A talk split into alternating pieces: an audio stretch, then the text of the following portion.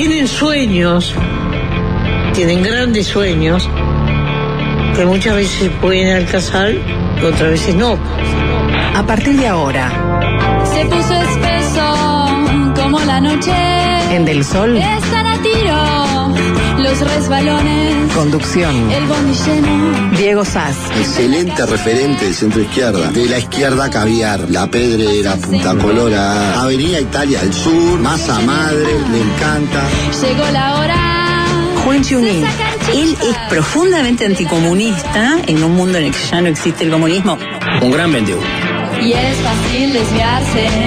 Es fácil desviarse. ah. Producción, Nicolás Batalla. Y creo que ha demostrado en el cargo que le sobran condiciones. Es uno de los mejores pagados, obviamente. Jorge Valmeli. A mí es mi pollo, mi pollote. Son blancos y colorados. Ya están en la oposición. Están las dos campanas. Y es fácil desviarse. Es fácil desviarse. ah. se creen que pueden hacer cualquier cosa sin límite. Yo me quedo con Diego. escriba libros y no se dedica a esto porque no es lo suyo. Este programa tiene una evidencia empírica impresionante. Sin palabras, está, está- está fuera de quicio. Chapú, digo, eh, esto es política. Gracioso, gracioso y, y diría que hasta jodido. Se siente Patético. Y se hace escuchar. Son bravos, pero me, me suben al humor. Muy buenas tardes para todos, ¿cómo andan? Bienvenidos a Fácil Desviarse. Y'all out there? All right, let's get this thing moving.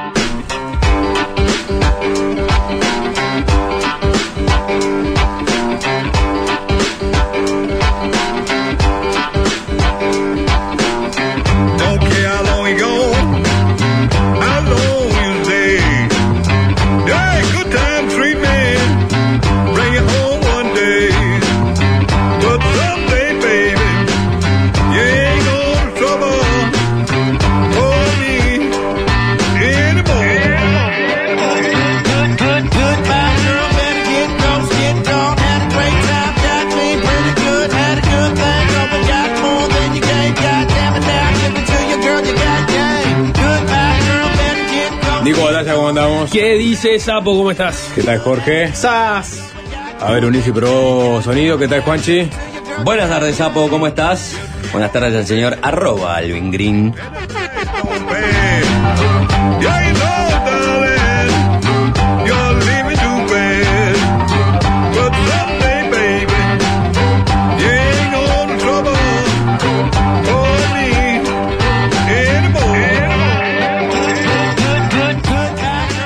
Mensaje que llega al 097-441-443. ¿Qué dice? Primer y único mensaje. Ah, bien. ¿Único? Único. Están muy flojos. Pero muy no arrancó flojos. el programa todavía. Muy Bueno, van 18 minutos. O sea, pero el único mensaje que puede llegar es 19 minutos. Bien, bien, bien, bien pegado, bien pegado, bien Claro, pegado. El único mensaje que puede llegar es vamos, loco, siempre lo mismo. No, ya subió. Marco Tardelli. Ujú, Sí, sí, sí. 097 No, no, sobre 441. Es titular ahora, indiscutido. Sí, no, Sí. está. O sea, no, ya no Marco Tardelli, no, no. Juega favor. toda la fecha, Marco Toda la fecha. Ídolo del club. Ídolo del club, absolutamente. Eh, no, y llega del exterior, aparte. Llega del exterior. La característica 343. 3, 4, 3. 3. ¿De dónde será? Más uno, Estados Unidos, ¿no? Más uno, 3, Más uno es Estados Unidos, 343 no sabemos. Sí, eh, dice lo siguiente. Oh, sí. Can you see? Sí. No, canadiense puede ser. Canadiense, puede ser también. 343. Ah, son no, canadienses. Bueno, ya nos, ya nos dirá. eh, Ese es el himno No. canadiense. USA o Canadá. Más uno dice, pero decime dónde sos en vez de ponerme USA o Canadá. ¿Dónde estás, por lo menos? Eh, Maryland. Ma- Ma- Maryland. Vancouver. Mm, a ver, Indigo, empezar acá. Indigo Food. No, no, no contesta el oyente. Está muy flojo de mensajes. Manden más mensajes. A ver, muy flojitos. Según Google, Sí. eh, el oyente está en Cornwall, Canadá. Cornwall, Canadá. Bueno, Cornwall, mirá. sí. ¿Para qué quiere que lo mandemos mensajes si no los leen? Bueno, Los extranjeros del promontorio. Eso Sí. quiere decir Cornwall. Canadá, gracias por contestar. ¿eh? Porque esa persona Una- que. una máquina de tirar En este momento está Cornwall, ¿en qué, qué provincia queda? No sabemos. Oyente. Alberta. responde. Al Albert, Alberta. Eh, ya nos va a responder. Mm, Porque puso lo siguiente, desde Canadá, ¿no? Este, en el verano boreal, que no sé si está en verano, en, en la parte en donde se encuentra este oyente. No, sí, verano en todos lados ahora. En, Sí. en- hoy escuchaba a gente que, que estaba en Alemania, uruguayos que estaban en Alemania escribiendo programas de radio. Que en Alemania ah, se había que, que estaba fresquito porque hacían 27 grados. 27. Sí. En el sur de Europa todavía están con los, Con los golpes de calor. con los 40. Eh, este oyente, que pone hashtag barro, ¿Hay un hashtag? Ajá. ¿Hay un hashtag? Dice, puso un término un tanto diferente al comúnmente usado. Dice, hoy vengo por el periodismo de comunicadores. Ah, No es periodismo Ya. de periodistas, raro. que eh, en la jerga se conoce como periodismo de periodistas. Claro, pero en este caso, bueno, ojo. Yo no sé cómo se autopercibe. Gracias, Claro, Juanchi, por claro. ese Eh, es- matiz que yo quería introducir. Eh, Es importante, eh, en el devenir de la discusión puede ser muy importante. Absolutamente. Ese matiz. Per- perdón, estoy un poco fuera de. Ah. de- ¿Pasó Tenés- algo con algún pasó tenés- algo con algún comunicador uruguayo? Dale, Jorge, si tenés un informe armado. ¿Pasó algo con- Tenés con- audios cortados. No, no entiendo, ¿pasó algo vinculado a algún comunicador uruguayo que despierte pasiones Dicen en la audiencia? un trasvase. En realidad este, estaba la fuente de Valmeli que se la terminó diciendo, mirá, usa la voz en la tapadita que me parece que te va a rendir más, ya venís con ese perfil. ¿eh? No sé de qué hablas. Yo realmente estoy estoy totalmente por fuera de. pa- ¿Pasó algo? 097-441-443. Y mensaje Hoy, directo. hoy es, ma- es martes, así como los jueves replicamos búsqueda, algunos martes últimamente venimos replicando la tapadita. Alvin, ¿Puede tenés ser? el, tenés el. Está ahí, ¿no? maneja La, la- apertura de la, la agenda. tapadita. Te das cuenta, ¿no? Eduardo Preve. A nosotros, a la Deutsche Welle. Sí. ¿eh? ¿A quién más? Bueno, ahí la Deutsche Welle son varios, ¿no? ¿No? Naciones Unidas. Sí, ¿no? tiene varios heterónimos. es Edward Preven. este, después este, hay otro que es Prevenhauser. Y hay otro que, que es en donde se hace pasar por una corresponsal Chile. Danson. En Chile. No, no. No, no. Muchas identidades. Claro. Eh, Podemos escuchar todo. Ahí. Periodismo jugado. ¿Cómo? Perdón, Alvin, me perdí. La tapadita. Periodismo jugado. Hashtag periodismo jugado. Bueno, bien, bien, no, es, es, puede que sea uno de los temas de discusión en algunos ámbitos, en algunos círculos este, del día. Puede Poco, que no, poco puede que comentado, ¿no? Poco, ¿Por poco qué? comentado. Bueno, no sé, la verdad que ¿Por yo no tengo, en este momento no te puedo decir si es un tema muy comentado o simplemente uno vive en un círculo en donde se comenta Ah, mucho. Claro. ¿No? Yo me abriría también ese paraguas. Abierto este paraguas, Jorge, este, si querés podemos pasar directamente, ya que son las 16.23. Como decía Juanchi hace 23 minutos. Sí, Y todavía sí. no entramos Basta, en ba- tema, ba- ¿no? basta de introducción, Claro, ¿no? exacto. va- Ayer, introducción. ayer, el periodista Eduardo Preve publicó un adelanto de su columna en M24, La Tapadita, en Twitter. Y ese adelanto decía, mayúsculas, una mano, empresa pública contrató comunicador por 60 mil dólares y no utilizó su imagen en los primeros seis meses del acuerdo. Ya le renovó por seis meses más en el segundo contrato, ese segundo contrato, perdón, más caro de la empresa después de Luis Suárez. Ya el uso de la palabra una mano daba para muchos una especulación, ¿no? Mm, Había que confirmarlo. Bueno, con eso ya alcanzaba para especular, pero hoy de mañana, en el portal de M24, este era el titular, se los voy a leer textual. Antel contrató a Petinati por 60 mil dólares anuales para campaña publicitaria. Coma. Aún no se emitió ninguna pieza, informó el periodista previo. Están armando. No, No, quedó no, viejo no. ese dato. Ahora vas a escuchar la pieza, ya apareció todo. Ya apareció la pieza. Claro. ¿Eh? Hoy salió la pieza. Ayer, Nah, ayer de noche, cuando estaba, ayer de noche, cuando puso una mano, ahí rápidamente apareció alguien que abrió. ¿Ya salió la pieza? No, no, no, pará, pará. Se abrió, el final, porque se abrió el final yo acá, cut. No, no, Dale, acá ya están prejuzgando sobre, No, no, sobre no. hechos que no, no. Es una pieza. Jorge, Es una ¿podés pieza. agarrar un inalámbrico, Sí. caminar 30 metros y hacer una entrevista? Ya habló. Hacer un móvil. Habló hace un ratito, tenemos audio Bueno, y todo. pero no, pero no le, no le pudiste preguntar nada. No hasta el aire, obviamente. Sí, Eh, la, la verdad que si te interesa el tema, ¿Sí? Más fácil que Hablando de cruzar periodismo de peladillas, Claro. ¿eh? Sí. Nicolás Batalla le enmienda la plana periodística a Jorge Almeli. Sí, sí, sí, porque le dice, cruza un pasillo. Hoy, hoy, hoy, hoy viniste conforme con tu yo- performance periodística, Nico. Nunca estoy Hoy- conforme con Hoy estás para dar clase de periodismo. Nunca, nunca, nunca estoy para dar clases de periodismo. Ah, qué raro. Hoy metiste un notún de mañana. Bueno, bueno. Son eh, tres notas por, por Sí. No sé a cuál de las tres te me- a mí lo que me interesa es que la gente, que seguramente un 80% no tenga ni más pálida de lo que estamos hablando, se entere lo que estamos hablando. Perfecto, ya les, les leí el titular, ese que decía Antel contrató a Petinati por 60 mil dólares anuales para campaña publicitaria, aún no se emite ninguna pieza, ya quedó viejo. En esa columna, ¿Cuál, prevé... cuál la campaña es que, que, que vaya a instalar la, las antenas de 5G por todo el país? Bueno, ya te vas a... ¿Senta Luca? Primero que nada, sí eh, viene por el lado del 5G, no, no es él instalándolas este, con, No. con sus propias manos. Eh, en la columna esta, Preve contó que Antel contrató a distintas figuras públicas para hacer campaña publicitaria. Eso no es nada nuevo, ¿no? No, ya Lo hemos visto ya. de- digo, todo- toda la vida ante el contrató Toda la vida. figuras públicas para hacer campaña. Y siempre busca las top, ¿no? Las más reconocidas La del básica, mundo uruguayo. ¿Eh? La básica. Sí, La publicidad. puso plata para recitales de millonarios en Atlántida. Todo.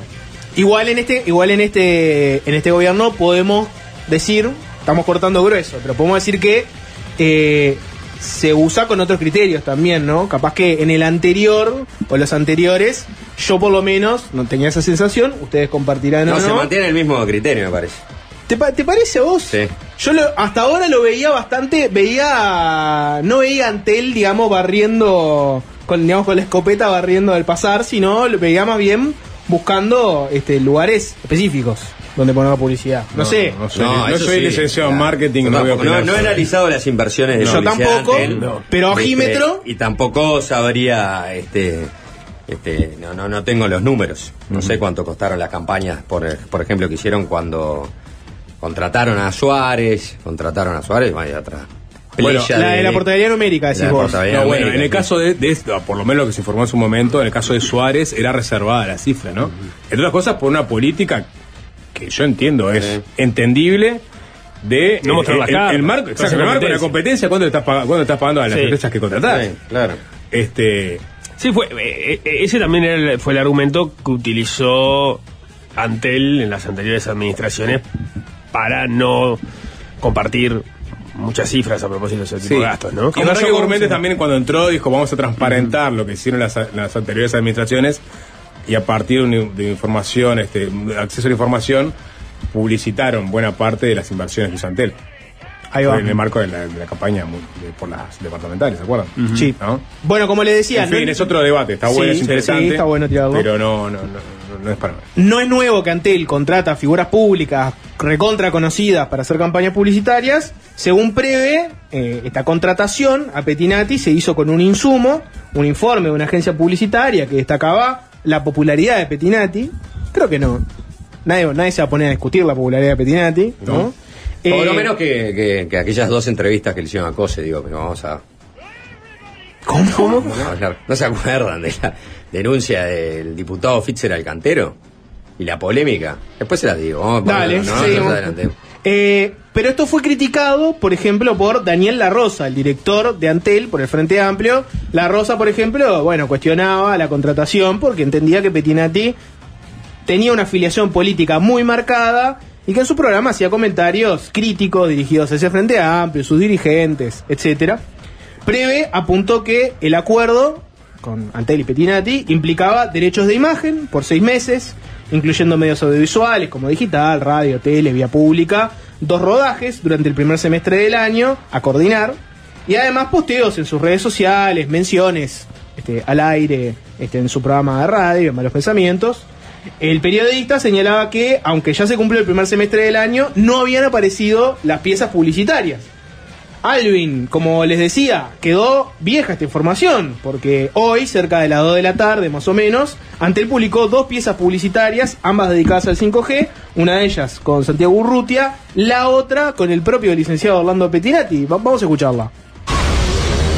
Con 5G de Antel, antes que se termine de romper este globo, podés transmitir un vivo de la banda que la rompe Antel conecta Uruguay con 5G para que vos te conectes con el futuro. Aprovecha la promo lanzamiento y disfruta la máxima velocidad de 5G en tu celular. Antel, estamos para conectarte.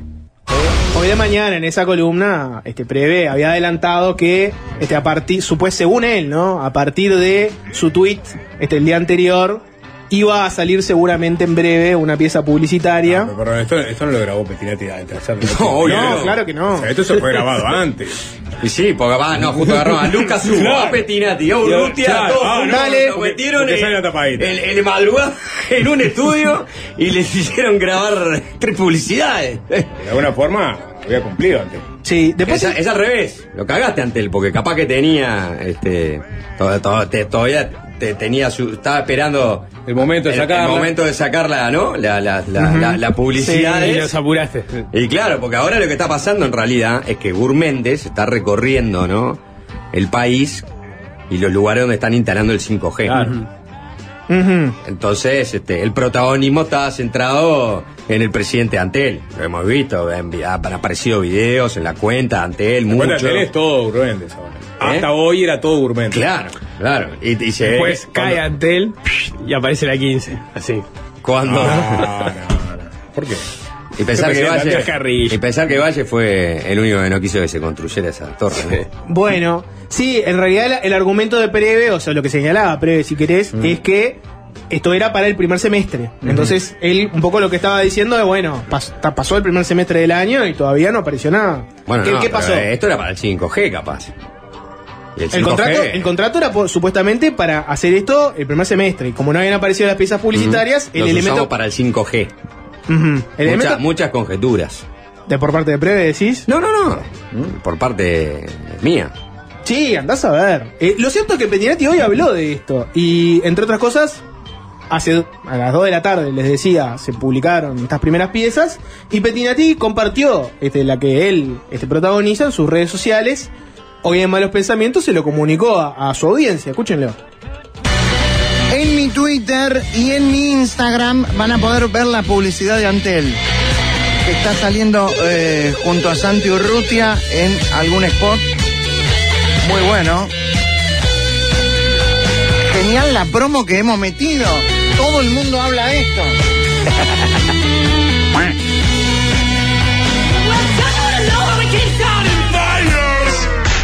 Un gran abrazo a Eduardito. Bueno, y a partir de ahí arrancó un, un breve segmento en el programa donde le dedicó unas palabras este, a Preve. Palabras ba- bastante duras. Igual fue lo que re- respondió Petinati a partir de todo esto. Corresponde que lo escuchemos. Esto es lo que decía Petinati a partir del episodio, respondiéndole de alguna forma a Preve. Mira, vamos a hacer así. Estas son algunas investigaciones, Eduardo, que te tiro. Sí. Que podés hacer esta semana. Por ejemplo, ¿quién te sponsorió el viaje a Perú? Ese, ese, esa es tremenda investigación. Otra. ¿Por qué te echaron de Bayer? Esa puede ser buena. Ah. O los chats del grupo Preve News que tenemos acá, ¿eh? Tan lindos, ¿eh? Como lo de Astesiano pueden ser, ¿eh? O el mejor de todos. De ¿Cuánto sigue cobrando después que lo echaron en un momento donde muchos compañeros de trabajo han perdido el trabajo en la televisión? ¿Cuánto arregló el retiro?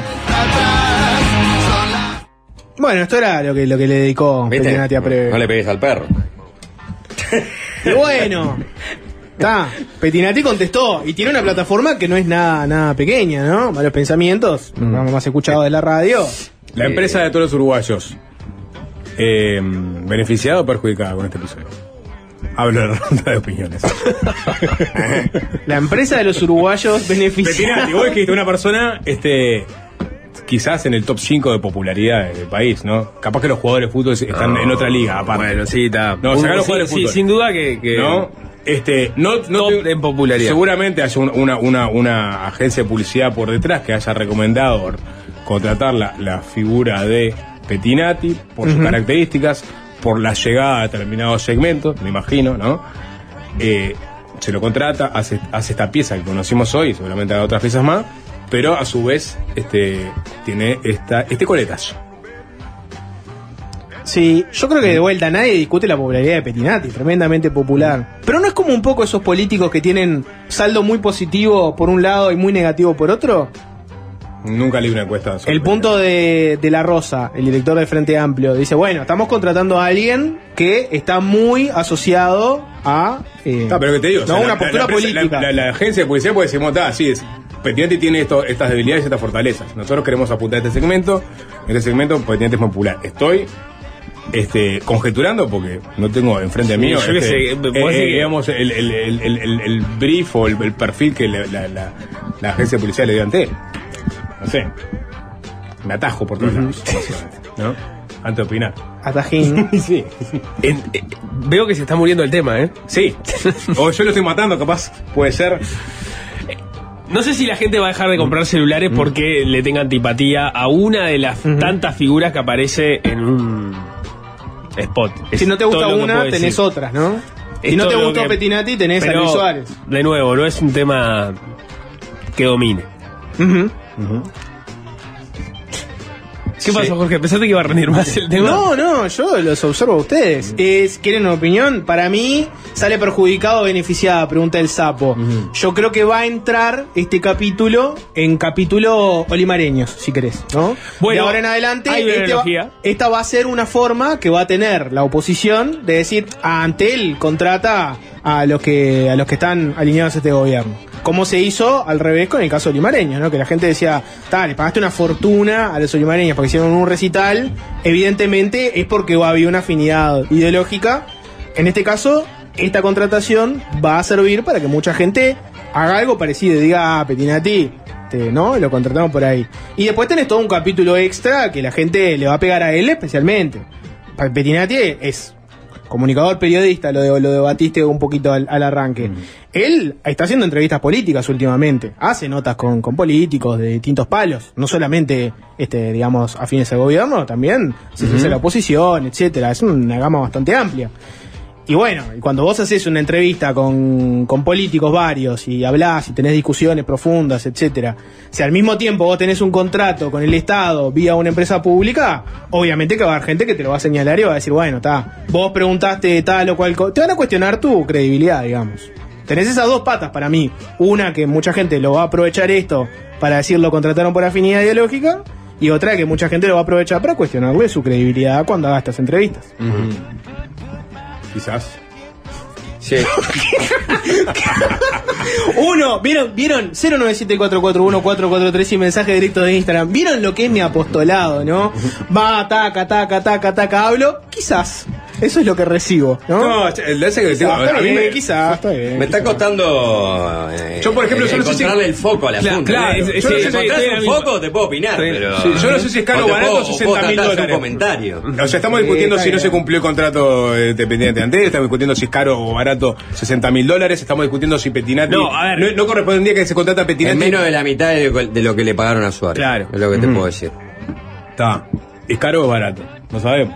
Y bueno, Esa es la única referencia, referencia es Suárez. La Después referencia yo no sé cuánto. Tu referencia que es el No sé cuánto pagan este, las empresas de telefonía o de telecomunicaciones para realizar este tipo de campaña. No sé cuáles son los valores de Eh, mercado. justamente existe la reserva tengo- para- para que las empresas bueno, compiten. está, eh, justamente, Los- como no hay un disclosure Sí. y no podemos saber este, eh, cuáles son las, Mm. este, las inversiones ni las estrategias en publicidad ni la contratación de figuras.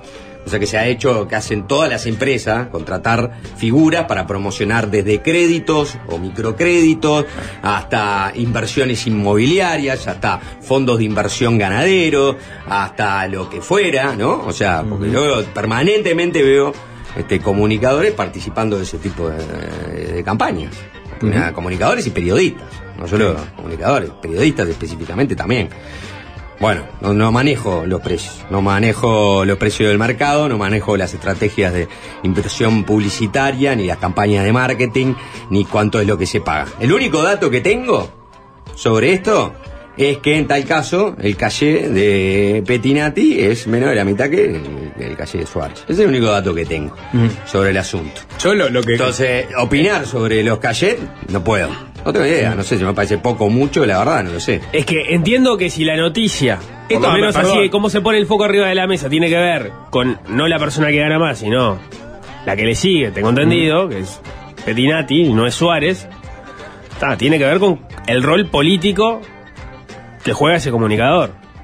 O sea, la, la discusión no, no viene tanto por cuánto es el dinero, sino por quién lo recibe, en el rol que ocupa. ¿Qué está digo, tratando, o sea, tratándole, Juanchi dice, no le encuentro el foco a la discusión. El foco de la discusión, en todo caso, es ese, si no, tenés que hacer algo mucho más amplio, que es si hay discrecionalidad o no hay discrecionalidad a la hora de gastar en invertir en publicidad por el lado de las empresas públicas, pero no creo que sea No ese es el foco. el, el foco en este caso. Sí, Lo que dijo Preve hoy en la tapadita era que no había este, existido una agencia que lo hubiera recomendado. Eso que vos te No había una agencia- Sí, eso fue lo que dijo. Dijo Ajá. que había un informe que constataba que era popular, que era una figura Sí, popular. pero está, que no, no hubo un- no sé, una agencia que hizo un casting que le recomendó a Antel tres figuras, o bueno, le tiró una serie de figuras. Bueno, en definitiva, la empresa, si está en. Antel tiene su propio departamento de marketing. En competencia. Bueno, digo, pero si estás es una empresa que estás en competencia y te, te estás armando una campaña publicitaria y te hacen sugerencias de, de- de- de personas o figuras públicas, y bueno, después es la empresa la que define a, a quién elige y a quién no. Básicamente. Y, cuál es, eh, a quién le paga y a quién no.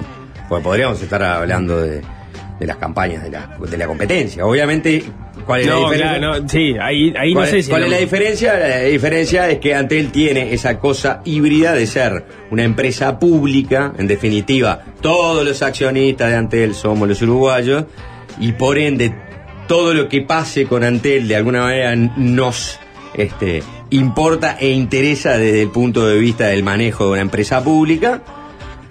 Pero bueno, este, a la vez, este, si hay una reserva, porque claro, nadie está filtrando eh, cuánto paga Movistar o cuánto paga Claro por hacer campañas, ¿no? Y cuánto le pagó a este y al otro, ¿no? Acá hay un tema de interés político. Entonces esas filtraciones... Si no hay este, un director de la oposición, no estoy diciendo que el director de la oposición haya filtrado, pero digo. Entonces ahí, Obviamente este, eh, ¿cuál, cuál, es, cuál, es, ¿cuál es el fondo del asunto? El fondo del asunto es que contrataron a, a Petinati para hacer una campaña de publicidad. Uno de los fondos del asunto seguro es eso para mucha gente. No, eh, Pero es- esa Petinati que es un, es un hostigador permanente, digamos. Claro, de- es un marco de- de asunto, Amplio ¿no? y de la intendencia, y la intendenta cosa, que a su vez tuvo una polémica por un caché que le pagó a la Espósito en su momento, por un recital. O sea, la discusión sobre caché, cuánto, cuánto Ah, está es que bien. contrataste a una, fi- a una, a una persona polémica. Y bueno, yo creo que Ah, si, si querés contarle un foco de la discusión que me parece que, no sé, No, es no, relevante no, para mí. no, no, no solo, no solo Para polémica. para mí- Alguien que, digo, no lo estoy sosteniendo, estoy diciendo cuál es el foco de la discusión. Alguien que tiene determinadas posiciones políticas que son funcionales al gobierno, que en definitiva lo termina contratando para hacer este trabajo. Digamos, esa es la escena. Está bien, pues eso es una mirada, pero mirada es, es una persona hiperpopular. Sí, sí, yo no digo que no tenga- una penetración no- digo que no tenga comunicador. Digo, ¿cuál es la- este, cuál- en cuál es el foco? segmentos de la población. Punto. O sea, vos también podés mirarlo por ese lado. Y, y despolitizar un poco la, la decisión. ¿No? Decir, vos no, Petinati es Petinati. O sea, ¿vas a discutir la, la popularidad de Petinati? Sí, sí, no, te- no precisa que venga ninguna agencia de publicidad a decirte, mirá que es popular. Pero está ¿no? bueno igual que tengas una aval y Eh, vos eh, por supuesto. ¿A dónde quieres apuntar con esta campaña? Eso es lo importante, saber si las empresas públicas, este. Es claro que eh, es más en todo popular, caso, es eh, más eh, popular San- que Santi Urrutia. Y bueno, sí, Sí, seguro. sí, Ah, seguro. bueno, claro. Y estaba Santi Urrutia también. Este, está, y Santi Urrutia es un deportista, eh, pero que eh, seguramente sea poco conocido, ¿no? Un gran deportista, un tremendo conductor, pero con mucha menos imagen de difusión que Petinati. Estas cosas en defini- definitiva también sirven para, bueno, preguntarse y hacerle las preguntas correspondientes sobre, bueno, cuál es, digamos, la estrategia de comunicación detrás de esta campaña. Bueno, ¿quién la armó? ¿Cómo se pensó? ¿Estaba realmente diseñada? ¿O fue medio al tuntún y se agarraron a tres figuras, a Lucas Hugo, Santi Rutia y Petinati porque más o menos pensaban que eran populares? Por lo general, este, detrás de estas decisiones hay, digamos, una agencia de publicidad que recomienda tal o cual cosa, o hay una agencia de marketing en la interna de la empresa que este, de- de- delinea un plan. Por lo general pasa eso. La verdad que yo no tengo enfrente mío eh, eh, esa estrategia. Me gusta este sapo que siempre busca lo profundo y las preguntas que nos quedan de los temas aún fangosos por tratar. Tenía otro tema que era un poco menor, que era Fito Paez condenando el régimen cubano, ¿no? Otro que es poco polémico. tarde, ¿no? Sí, pues, sí, sí. Tarde. Tarde e insuficiente. Ah, y bueno, yo qué sé. Ah, Pero, ahora. aparte creo que no, no, Hasta, no, hasta Silvio Rodríguez. no estoy muy- adentro. Sí, hasta Rubén Blades. Rubén Blades, o sea. Tarde fito. ¿qué te puedo decir? Si les interesa, lo tengo a mano también. Así como tenía Pablo esto, tengo, tengo Vamos a seguir con los músicos que Sí. cuestionaron al régimen. Igual nunca, nunca, nunca es tarde para subirse al tren de la democracia, ¿no? No. O sea, más Pero- vale tarde que nunca. Hay algunos que están que- abajo todavía. Sí, sí, no, no, no sé. no- ¿Cómo fue? No, no, me, No, no tengo ni idea. No, no tengo ni idea. Pues sé que este, es parte de un documental, creo que. Si quieren, se los cuento, lo tengo A mano. Ah, este, Ya se vamos a agotó hacer la polémica de antes. Y la noté un poco- No, bueno, la no noté sé. un poco yo, sequía. podemos- yo creo que es interesante como, como, como, o sea, Menos- menos- la menos publicidad estatal como, como, digamos, como concepto Es global. interesante. Es re importante, ¿no? Y, y, y muchas veces está fuera de la discusión diaria. O sea, cómo gastan, cómo gastan las empresas públicas en materia de comunicación, ¿no? Pero no sé si agarrar el caso puntual para discutir ese tema eh, es el ideal. No, bueno, lo, que pasa es que lo que este- discutiendo en definitiva es este, si, el, este, si hay gente que eh, detesta a Petinati o no. Pues, y, Mm. por sus, y, por sus opiniones políticas. Bueno, sí, eso seguro, O pero por yo su- no, no sé qué eso, porcentaje. eso, eso es lo que estás este, poniendo sobre la mesa, ¿o no? Y está poniendo sobre la mesa eso seguramente porque Antel nunca deja de ser una plataforma para políticos. Entonces, cada cosa que hace está at- atravesada por eso. Cuando, por eso yo le mencionaba lo de Fischer Alcantero. Cuando Fischer Alcantero era diputado del Partido Colorado en el 2012, ¿ah? hubo un llamado a comisión que hace a la presidenta de Antel, que era Gabriela Cose, y al ministro de Industria, que era Roberto Kramerman, por dos temas. Un tema era que se habían pagado 70 mil dólares para que le hicieran dos entrevistas a Cose.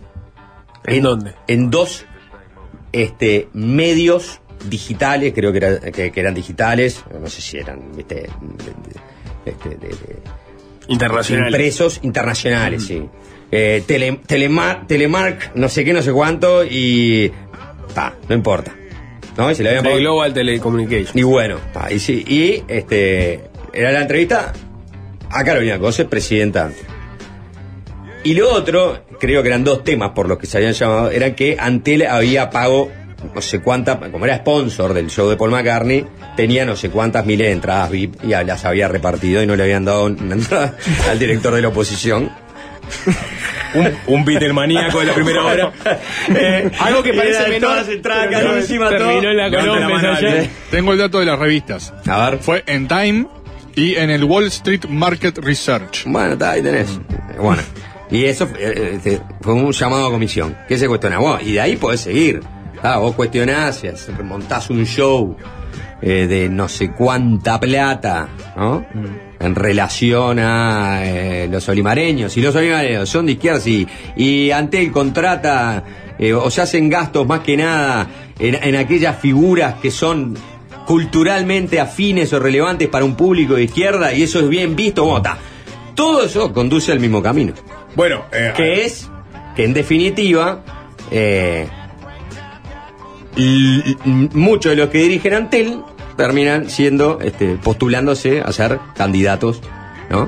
Este, o sea, a, a presidente o terminan, o sea, siendo Antel termina siendo una plataforma política que hace que cada cosa que haga tenga esa mirada atravesada por la política.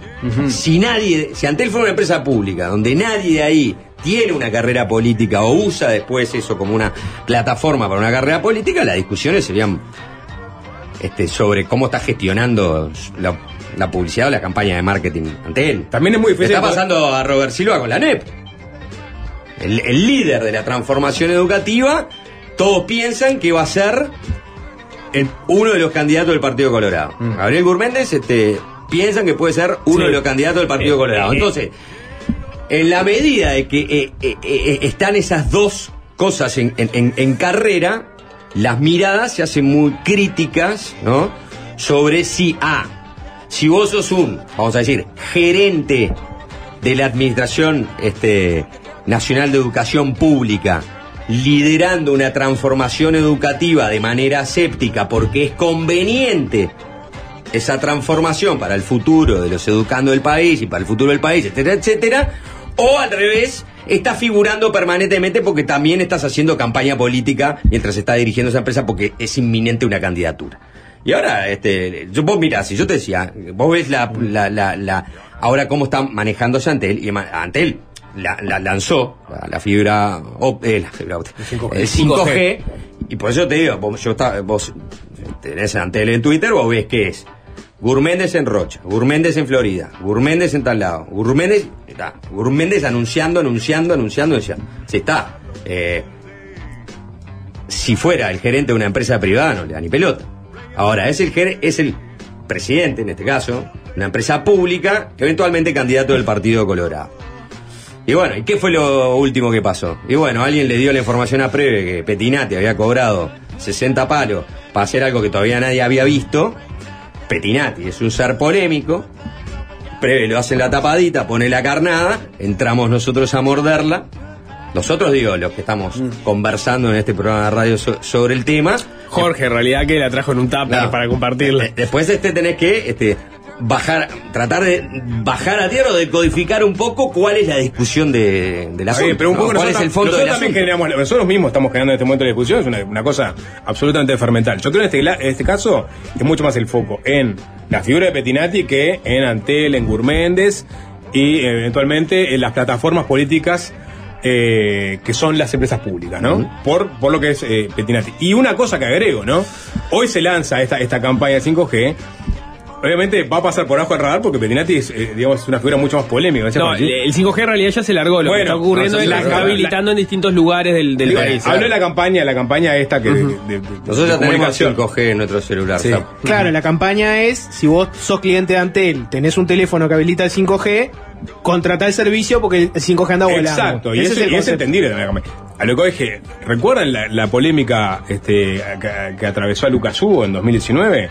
Por, tocar- por- por por ahora no, no, no, no hay servicio 5G, tengo entendido. Lo van a habilitar. Ah, por eso, pero vos podés tener, ahora tenés el servicio 5G si Claro. tenés el celular disponible. Ahora la campaña de Antel son dos. Que es la de la tienda de Antel para que cambies tu celular Claro. para que tenga 5G. Y después eventualmente saldrán los, las promos de 5G. Con plan. Pero que- ahora no te están cobrando el 5G. Viste que claro le salió y fueron 10 mil dólares nomás. Cla- de Acá claro, ni- acá ni- de claro, la te mirá, claro, ¿eh? ocho- A vos te pagó ocho claro lucas. 500 mangos. Por tirar el PNT acá se lo voy a decir a Karen. Acá ninguno tiene un acuerdo con una telefónica, ¿no? ¿Por qué, qué, qué, qué- qué está pasando telefónicas del Uruguay? Pará, ¿Por qué una- Nico una- Batalla una- no, Juancho el, ni no, el dato Sapo que no? quiero poner de la mesa, que tiene que ver con, con la polémica de Dale. las figuras que Lucas tienen, Hugo. que tienen, que quizás este, se las asocia con determinado perfil ¿no? político. Lucas Hugo en 2019 eh, fue contratado por este, la calle Pou en, en un acto en Rivera. ¿no? ¿Se acuerdan que recibió una, una andanada de críticas? Bueno, que, está, pues, está todo decan- dentro de la que polarización. Que decantaron Pero en es- un video de Lucas Hugo. Pero es distinto, vos- ¿no?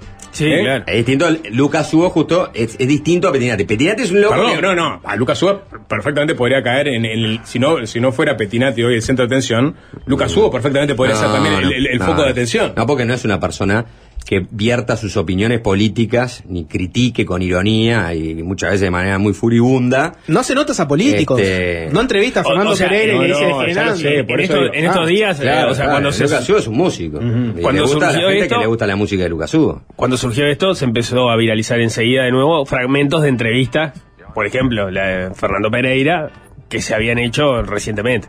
Petinati es parte de esa polarización. Este es- Sí, ese es el problema con Petinati, porque digo, no, nadie, nadie- nadie- ahora va, nadie, nadie fue a, fil- nadie fue a filtrar lo que, lo que, lo que cobró Santi Urrutia o Lucas Hugo. No, lo que pasa Fue es lo que cobró Petinati, ¿por qué? Exacto, eso. Porque Petinati es parte de esa polarización. Entonces, como es parte de esa polarización, el tema genera repercusiones. Eh, Y porque ah, creo que propio también eh, criticó mucho la, la contratación del Ari Espósito. O sea, hay un, hay, hay una- un mar de fondo importante. Claro, pero ¿no? por eso, el, el tema, el tema de fondo no, no es Petinati, me parece, más allá que Petinati termina generando ese eh, este, foco en la discusión. O sí, o sí. No, yo lo, eh, es- el Si tema, eso el tema baja en el costo del Estado alguna vez. Bueno, pero Bueno, es clave ese No, pero, ¿no? Clave pero vos, vos a un privado pedirle coherencia o pedirle una vara ética que no necesariamente te demuestra pará, los organismos que el- el- públicos. El, el chiste de Juanchi en verdad no es lugar, no es lugar. Porque antes lo repetimos, o sea, es una empresa que está en competencia, es una empresa de telecomunicaciones en competencia, y yo no sé si es caro o barato 60 mil dólares. No sé, o sea, realmente no es baja el costo de Estado. Porque Ah, pero la respuesta- vos pero el costo- 60.000 dólares es una torta de guita, Contraten al Sapo Sas por, por 5 mil pesos, que porque es mucho más barato. ¿Entendés? Y no lo conocen el loro. No, no, No, es, no no, es esa la, Una- la una buena campaña- política de comunicación Una de una empresa de competencia. 5G contigo era un desastre. No, obvio. Mucho más barata. Con coge, sí. Pero, ¿eh? ¿Con qué? Pa, ya, ya. No, hizo el chiste más básico. En malos, pensa- en malos pensamientos, ese Cuadrado. chiste no pasa. No pasa. Pettinati en malos pensamientos dice: Este chiste es muy vulgar, no, para afuera. Gracias. Sapo, tenemos Entonces- una tabla de salames y quesos y me gustaría Pero te das cuenta, utilizar me tu pongo yo imagen para que Media para que botella me- de grapamiel. para pongo yo poder al bullying. promocionar tu imagen. Me pongo el bullying para, para mostrarle mi punto. O sea, eh, está bien, o sea, te- para, para este tipo de casos tenés que contratar figuras públicas. Esto es un mercado sanguinario.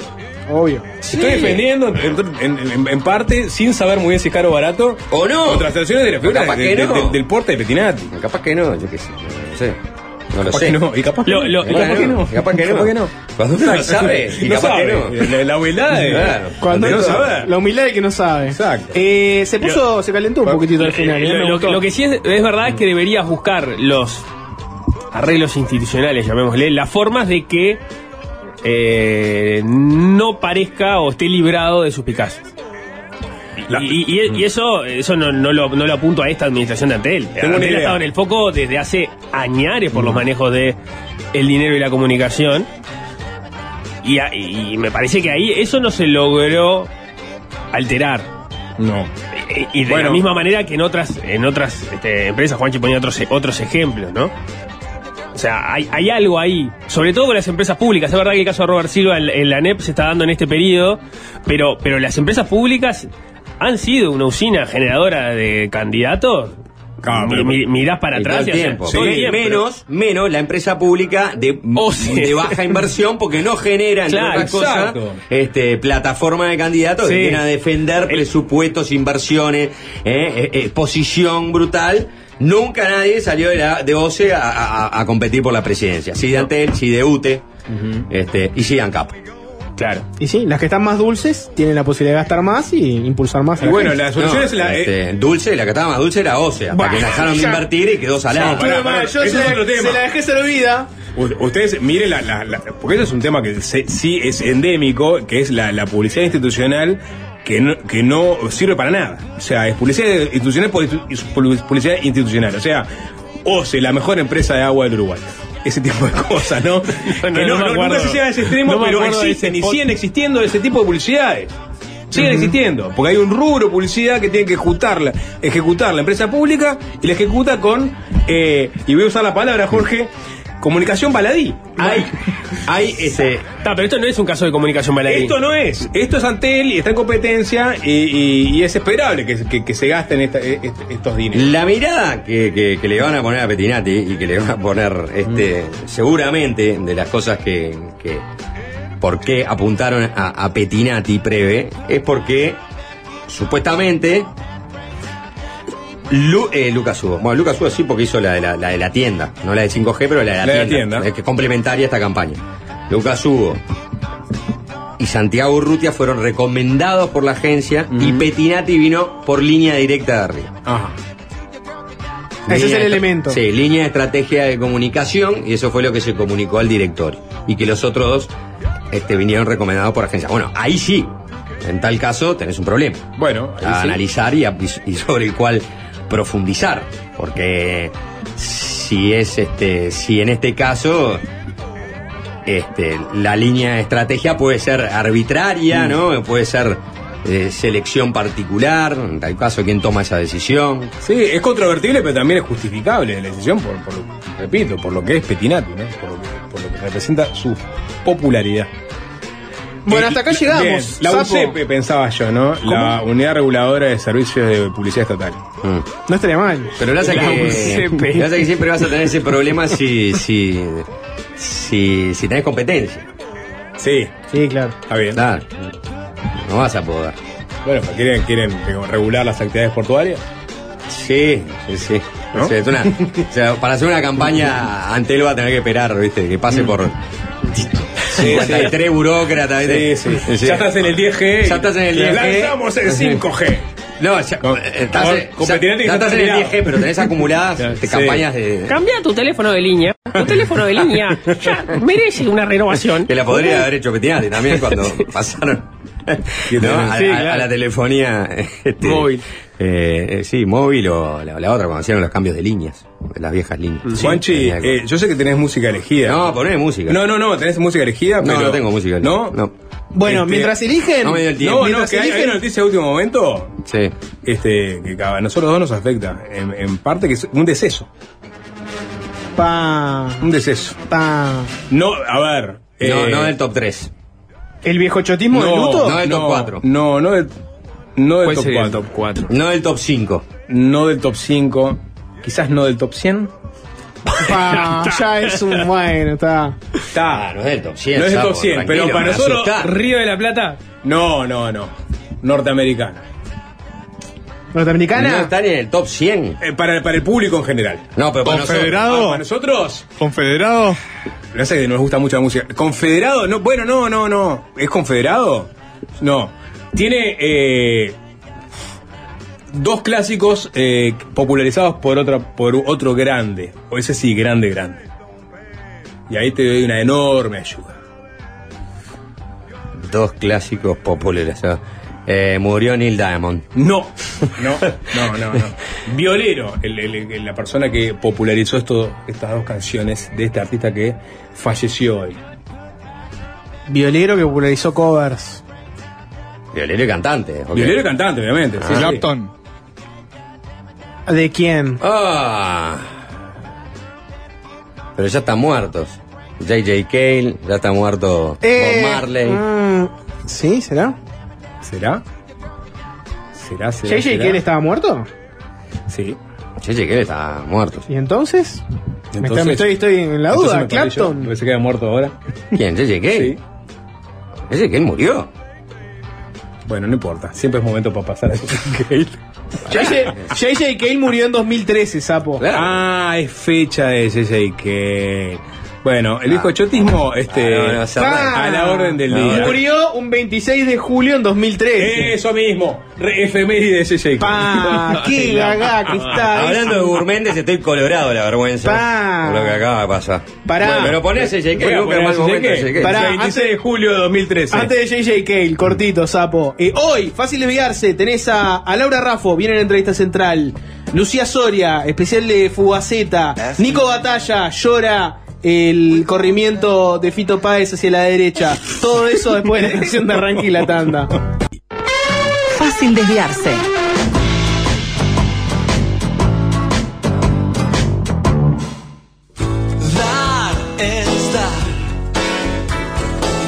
No ella y su manera de actuar. Fito vive, ¿no? Digo, por la efeméride que a lo que anterior. Que, que no era el día, además, ¿no? No era el día. No, el sábado. No era el día Me- tampoco. El es- sábado mató a J.J. Cale, que ya estaba muerto. Eh, Eso eh, es, la par casás mata a- te mata después que estás muerto. Estoy Es cayendo lentamente. Pero además de- de- cantó de un largo- efeméride con un día de diferencia. Sí, todo, todo no importa. Es una gran canción. Bueno, Fito habló, Fito habló de Cuba y ahora lo quieren cancelar los. Este, ¿Quién los, quiere los, Fito? Es los- incancelable, que defienden a Cuba hasta, hasta morir. Bueno, pará, ¿quién, quién le cayó? ¿Quién de peso le cayó a Fito Páez? Bueno, yo, vi, un- peso, yo vi un de video peso. de Atilio Borón, un intelectual argentino. ¿Cómo, ¿Cómo llegás a esos lugares, no? ¿Sabes cómo Qué llegué? No te voy a- cosa. ¿Sabes que no te voy a contar cómo llegué a esos lugares? En la tanda te voy a contar cómo llegué a esos lugares. Por, por, porque, porque. ta- Dos de la yo- mañana, desnudo, con un whisky en la mano. No, yo, yo consumo hasta base. Y Metafóricamente entonces. hablando. ¿Eh? Metafóricamente No, no, hablando, literal. literalmente. No, metafóricamente Ah, hablando. perfecto. Metafóricamente hablando. Sí. Eh, y bueno, y muchas veces veo cosas que, que, que no ven. Entonces vi a Tilio Borón. Yo ya lo conocía a Tilio Borón. Hemos hablado decir. de Atilio Borón acá. Vos yo creo. lo conocía a Tilio Borón, Sí. claro. este. y este y- hizo un video él de su casa eh, criticando durísimo a Fito Páez diciendo que es un gran músico que tiene mucha influencia este que debería cuidarse este antes de decir hacer estos comentarios y que bueno que que, que no se meta en política, que se dedique a la música, que es lo que le sabe, una opinión muy Ah, bueno, tolerante sí. de, Sí, Atilio, claro. de Atilio Sí. Borón. De Calamaro que habrá dicho, entonces. ¿Eh? De Calamaro que habrá dicho. Claro. ¿no? Bueno, Fito Páez, ¿qué pasó? Es una historia- es una Se- historia mínima, Se se subió las- en el último vagón de críticas a Cuba. No, les hago la historia, pero es una historia mínima. Hay, lamentablemente hay más vagones vacíos de los que debería, ¿eh? Me interesa mucho la opinión de Nico cuando termine este segmento. Eh, duras críticas de Fito Páez al régimen cubano. Creo que fue que Comillas. se le pinchó un recital, ¿no? No, no fue. Sí, se sí, pinchó un claro. documental, que es otro tema. No, pero no, pero no es. Pará, vos Jorge, ¿sabés bien la historia? Sí, sí, sí. ¿No es que él en el documental habla de eso? Ahora te cuento. Eh, el titular, ¿cuál fue? Fue. Ya pasaron 60 64 años, caballeros. Basta de echarle la culpa del bloqueo norteamericano. Entonces, cuando la gente vio ese titular. Chicos, chicos, ya, va- ya vas. ¿Tenés el audio? No, Tenés no, el audio, está, sí. no es Eh, el documental se llama La Habana de Fito. Es del cineasta cubano Juan Pin Vilar. Eh, este documental, Fito Páez, hace algunas críticas a la burocracia cubana, el gobierno, el Partido Comunista. La productora se llama Gusano, pues.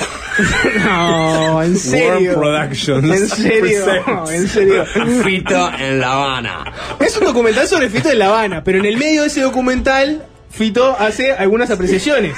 ¿Qué pasó con el documental? Por un lado fue censurado, o sea, se cancelaron algunas presentaciones del documental, y luego pasó algo bastante insólito que fue transmitido por televisión con una alerta previa, alerta gusano previa a sí. transmitirlo, y después con un panel crítico matando el documental. Cosa que no se le preguntó nunca al director, che, pasamos tu documental, ¿querés adosarle un panel que lo destruya posteriormente? Sí quiero. Nunca y se con preguntó. una alerta goma goma que le ponían Claro. de Fito hablara, parecía el goma goma. Bueno, totalmente. Esto causó igual cierta conmoción en el ambiente de- del cine cubano, porque, bueno, los cineastas cubanos estaban calientes de que ahora el gobierno empezaba este, con esta, este, esta censura más fuerte de lo habitual. Eh, esto Porque, claro, a, a diferencia de la libertad que campea en la isla, en ¿no? el doc- los documentales cubanos eh, fuertes al régimen cubano. Bueno, esto lo contó el propio Fito Páez, pero eh, el manager de Fito Páez habló con el viceministro de Cultura de Cuba. Y Fito Páez decía, él explicó que hay una ley en Cuba que no permite hablar en contra del régimen. Él, mi manager, le dice al viceministro que cómo le vamos a asegurar que Fito diga lo que está en esta ley. Y decidimos no hacerlo, o sea, no proyectar el documental en esas condiciones. Básicamente los cubanos le dijeron a Fito Páez, mirá, acá hay una ley de que no podés hacer determinadas críticas. Bueno, está, entonces no lo pases, porque pasarlo, censurarlo con una advertencia, después con una cosa, no tiene sentido. Eh, Fito Páez dijo que además las autoridades lanzaron una campaña en contra del documental o para relativizarlo. Entonces decía Fito Páez, empiezan a publicar en redes que yo fui manipulado. Fito es menos que Charlie, esa era la campaña que. Bueno, de- básicamente lo tratan de que es un bobo manipulable y de que básicamente lo convencieron para que hiciera estas declaraciones. Intenta instaurar que el, el director del documental me manipuló para que yo diga lo que digo. Uno de los cuestionamientos que hizo Fito Páez, acá es lo que nos interesa, eh, fue el fusilamiento de balseros en 2003. Episodio no sé si se acordarán. Mm. Eh, es el primer fusilamiento público de Cuba desde el año 89. La versión oficial, que es la que nos llegó, fue que un grupo de hombres armados, con una pistola y varios cuchillos, secuestraron una lancha que tenía pasajeros, la desviaron de su objetivo y eh, que buscaron abandonar Cuba e ir a las costas de Florida en Estados Unidos. A medio camino se quedaron sin combustible, fueron detenidos, hubo una negociación, no hubo heridos ni, ni, ni rehenes lastimados al final, pero hubo un, un juicio sumario a los secuestradores, tres de los cuales fueron encontrados culpables y eh, culpables de terrorismo y sentenciados con fusilamiento. Otros recibieron cadena perpetua, etcétera. Fito Páez, una de las cosas que decía era que él criticó este episodio. Y de ahí surge el audio que Juanchi preguntaba un poco. Este audio es del documental y es donde Fito Páez dice lo siguiente. Entonces, bueno, yo me, me promulgo ahí contra la pena de muerte. Aquí, allá, en cualquier lado. No, no, no, no, tengo que pedir permiso a nadie. Y por otro lado, también, ingenuamente, esta gente intenta hacerme pasar como amigo de Cuba. Yo soy amigo del pueblo cubano. No soy amigo de ellos. Es diferente. Ellos no representan al pueblo cubano. Yo sí soy amigo del pueblo cubano y voy a estar allí hasta las últimas consecuencias, con lo que, con lo que haya que hacer, eh, a por la labor. Entonces, intentar acusarme a mí o de ingenuo eh, o suponerme una persona manipulable, hablan de lo poco que me conocen. de lo poco que saben de mí. Y es una falta de respeto, por otro lado. Ya pasaron 64 años, caballeros. Ya está, ya se terminó. No basta de echarle la culpa al bloqueo, al bloqueo norteamericano. Hay que buscar otras formas, no maneras más eh, inteligentes para que no siga muriendo gente de hambre, ni en el mar, ni de ninguna manera. Entonces a veces hay- sistemas que fracasan y no mucho más. Hay veces que uno queda atrapado en una eh, en una enredadera. Ahora, eh, defender eso, eh, ¿de qué manera y para qué? Para sostener que eh, posiblemente el ego de algunas cuantas personas, de algunos cuantos líderes. Eh, no lo sé, me parece que no. Me parece que no vale la pena una sola vida humana para que nadie sostenga una idea en favor de su propia vanidad. Ellos piensan que son Cuba. La burocracia cubana no es Cuba. ¿En qué momento las banderas ideológicas eh, representan la vida de los pueblos? Ahí. Eso no ha sido más que vanidad y sangre derramada en la historia, ¿eh? Nada más. Imaginé a Fito contestando mientras tocaba el cinte, ¿no? Sí, ¿Te pasó lo mismo? Sí, sí, pare- daba la impresión. Se estaba musical, porque era, era más barato Era- musicalizarse él mismo el Claro, documental. Le ponían una épica, ¿no? La de fondo, la musiquita de Sí, fondo. claro, Sí, sí, la sí, estaba sí. tocando él. Ah, bien, Claro. perfecto. Sí. Nico, esa duda. Atilio Borón le dijo, Sí. porque yo vi el video, Atilio Borón le ¿Quién es contesta. Atilio Borón? Bueno, Atilio Borón le contesta a Fito Páez que este seguramente Fito, eh, si se te rompe una pieza eh, de uno de los teclados que vos usás, pe- pondrías el grito en el cielo, te volverías loco. Pero ¿sabes lo que lo que pasaría, Fito? No la podrías conseguir por el bloqueo norteamericano. Utilizando una falacia brutal. Este, Atilio Borón pensando que que, primero hablando de bloqueo, ¿no? Vamos a corregir. Famoso embargo y seguro de Cuba. eh, Tiene relaciones comerciales con. Segundo Tilio Borón, ¿no? Incógnita en cuanto a la, a la fuente de controversia. punto, ¿eh? ¿no? Pero lo hace que. Para, eh, a, mí, a en el programa que yo estaba mirando, me ¿Cómo viene, cómo, viene de acuerdo? ¿Cómo viene de Cuba, que tiene acuerdos comerciales? ¿Cómo viene- comparado con Uruguay, ¿cómo viene de TLC? Bueno, Viene- parejo, no el de- parejo. Viene parejo. muy parejo. Viene parejo. Comparado con Uruguay, muy parejo. Este. A- yo vi a Fito Páez y después vi la respuesta de Atilio Borón. Eso- a mí me contrastaron eso en el programa Claro. que yo estaba mirando. Lo, ¿Qué se llamaba pasta lo base? que no tengo, lo que no tengo o claro, menos. no Sí. tengo claro. Base en suscribo vivo. se suscribo todo lo que dijo Fito, ¿no? O sea, por supuesto. Esto, Viene- esto- esta declaración, ¿te acerca matiz- más a Fito? ¿Te acerca más a Fito? Eh, gobierno No, lo del que, régimen lo, que, cubano, ¿no? lo que siempre me llama la atención es eh, cuál es la relevancia de la palabra de Fito sobre su juicio sobre, sobre Cuba. Eso es lo que no tengo. Porque a veces es como replicamos. ¿Estás Lo que hablando, estamos haciendo acá ¿estás hablando es- de fanático como un fanático de Fito Páez o estás hablando No, como no, un periodista no, de Nicolás no. Batalla? No, no, por ejemplo, eh, Sí. vimos, vimos la, la se- la serie de Fito. de Fito. Sí. Salvo en el primer capítulo que se habla de la dictadura, no hay una alusión a su compromiso político. ¿No? Está que totalmente ajeno a la, a la, a la historia. O sea, no- Nunca lo tuvo. Mm, La verdad no conozco pero ¿a tanto su biografía. llegar? ¿A cuál es la relevancia? Que me llamó la atención el ah, sobre las declaraciones de Fito, que no sabía si qué posición tenía sobre Cuba. Me, me parece muy sensata la que acaba de, Pero de Cuba manifestar. Pero ¿por qué hacer eco de generando- alguien que no es este, tan relevante para ¿Cómo, ver? pará, ¿cómo no es tan Esto lo podría decir, lo podría decir un burócrata cubano. ¿Por sí. qué hacerse eco de No, alguien no, que porque es estoy diciendo que suscribo. ¿A quién Lo le digo- importa lo- la palabra al- de Fito Páez? Lo que digo es.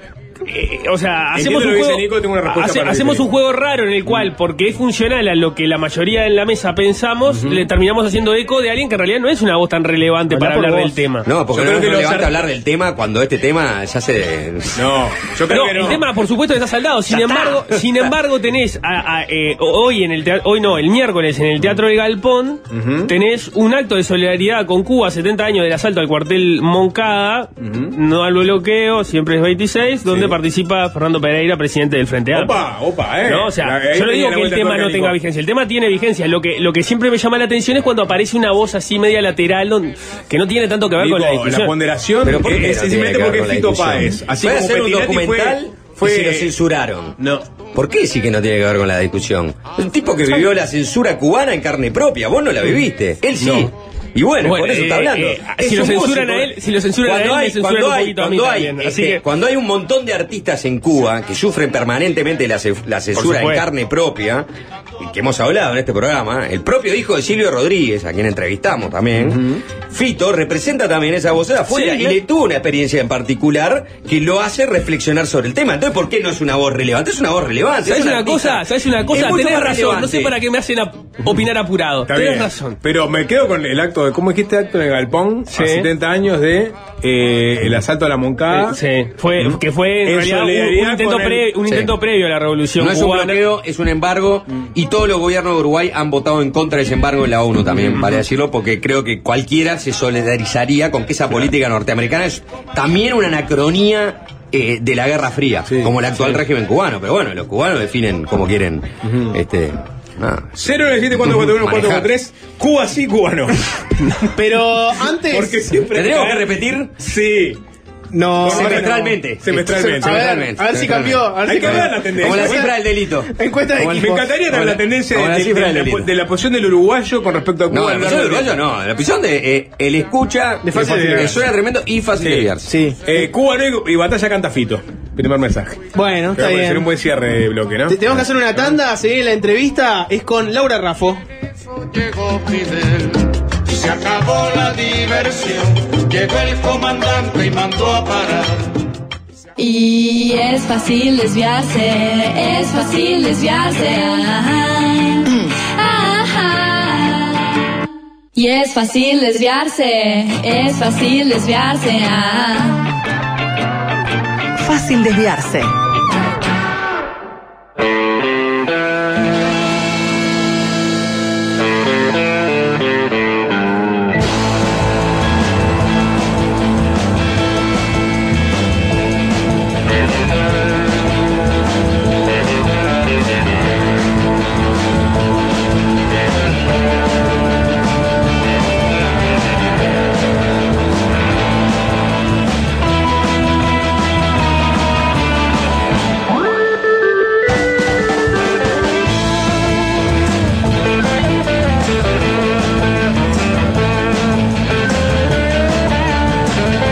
Semana pasada Laura Raffo presentó a Sumar, el nuevo movimiento dentro del Partido Nacional con el que, bueno, espera disputarle la candidatura a Álvaro Delgado. Esto es más o menos lo que, lo que va a pasar, por más que todos andan con pies de plomo todavía y no hablan de que empezó la campaña y eso, demás. Todavía justamente no es oficialmente precandidata, pero bueno, eh, es una formalidad. Rafa está corriendo casi en solitario en este momento, mientras el secretario de la presidencia lidia con los distintos temas que ocupan a diario la torre ejecutiva y nombres como el de Jorge Gandini, Beatriz Argimón o hasta el propio Javier García aún no definen qué pasos van a dar. Mientras tanto, la ex candidata a la Intendencia de Montevideo ha procurado una intensa agenda mediática y de recorrido territorial para que a nadie le pase desapercibido que ya largó. Bueno, eh, no vamos a hacer la excepción, por eso mismo la recibimos esta tarde en Fácil Desviarse. Rafo, bienvenida, gracias por... Muchas gracias por, por la invitación a ustedes. Bueno, a ver, te apoya la lista 71, o sea, el herrerismo, Alianza Nacional, el Movimiento Nacional de Rocha, Salvo por la Patria, que está con, con el movimiento de Gandini. Eh, seguramente los movimientos este, más emblemáticos que ha tenido el Partido Nacional desde la restauración democrática, exceptuando el sector que creó el propio y actual presidente de la República, la calle Pou, ¿no? Eh, el herrerismo todos sabemos hoy en día la- la cantidad de dirigentes y la fuerza que tiene. Pero Alianza y el Movimiento Nacional de Rocha, ¿qué crees que te van a, a aportar más allá de dos grifas que pueden ser históricas? La semana pasada, como tú resumías muy bien, presentamos lo que es Sumar. Sumar es un espacio y un movimiento nuevo en el Partido Nacional. Y como tal tiene una visión conjunta. No es que nos sumamos para hacer acuerdos electorales. Sumamos las fuerzas, los equipos y las visiones en ese norte que creemos que tiene que ser empezar una segunda etapa de transformaciones, profundizar cambios y acelerar cambios allí donde aún no se han hecho, y cada una de las fuerzas que se suman a sumar, valga la redundancia, y también de los blancos independientes que están presentes y que no forman parte ni de Alianza, ni del herrerismo, ni del Movimiento Nacional de Rocha, aportan mucho desde su visión. Cuanto más plural es un movimiento político, mejor podés encontrar soluciones para los problemas de la gente. Nosotros somos muy pragmáticos, muy flexibles, buscamos soluciones reales a los problemas de la gente y por eso es que iniciamos una gira por todo el país. Y en ese buscar soluciones a los problemas, si tú encerraras en un cuarto a cinco o seis personas muy brillantes, pero todas del mismo palo, Sí. probablemente te saldrían con una solución única. Cuando tú pones en la misma mesa a protagonistas de distintas corrientes, de distintos departamentos, a mujeres, a varones, a jóvenes, a gente con más trayectoria, empiezan a surgir la diversidad de opiniones y por lo tanto terminas con soluciones más ricas. Entonces creo que eso es lo que aportan todos los movimientos que están Diversidad de opiniones, diversidad de miradas, esa sería la conclusión. Es una diversidad de miradas que para nosotros es muy importante porque Ahora- hace a nuestra identidad misma Sí. para poder eh, solucionar los problemas. Pero un, un matiz ahí, porque hablamos del apoyo a la Alianza Nacional. Si uno, si uno en realidad abre un poco a la Alianza- Alianza Nacional y mira quiénes son, hay muchos referentes de Alianza Nacional que apoyan a Álvaro Delgado, ¿no? Eso es Luis Calabria, por ejemplo, y otros dirigentes que se juntaron y decidieron sumar su apoyo a Delgado. Está la grifa, es verdad, Alianza Nacional, pero desagregadamente uno podría decir, bueno, en realidad no es tan Alianza Nacional esto. No coincido contigo. La orgánica de Alianza Nacional, su presidente. Carlos Daniel Camí, su secretario, Jorge Larrañaga Vidal, su intendente, Guillermo Besosi, su principal senador, que Camí, todos los cargos que fueron electos por la gente, es decir, que fueron votados por las personas que confiaron en el movimiento de Jorge Larrañaga, que para mí es un orgullo que nos acompañe en Sumar, todas esas personas que fueron elegidas por la gente están dentro de este paraguas de Alianza Nacional y por tanto están en Sumar.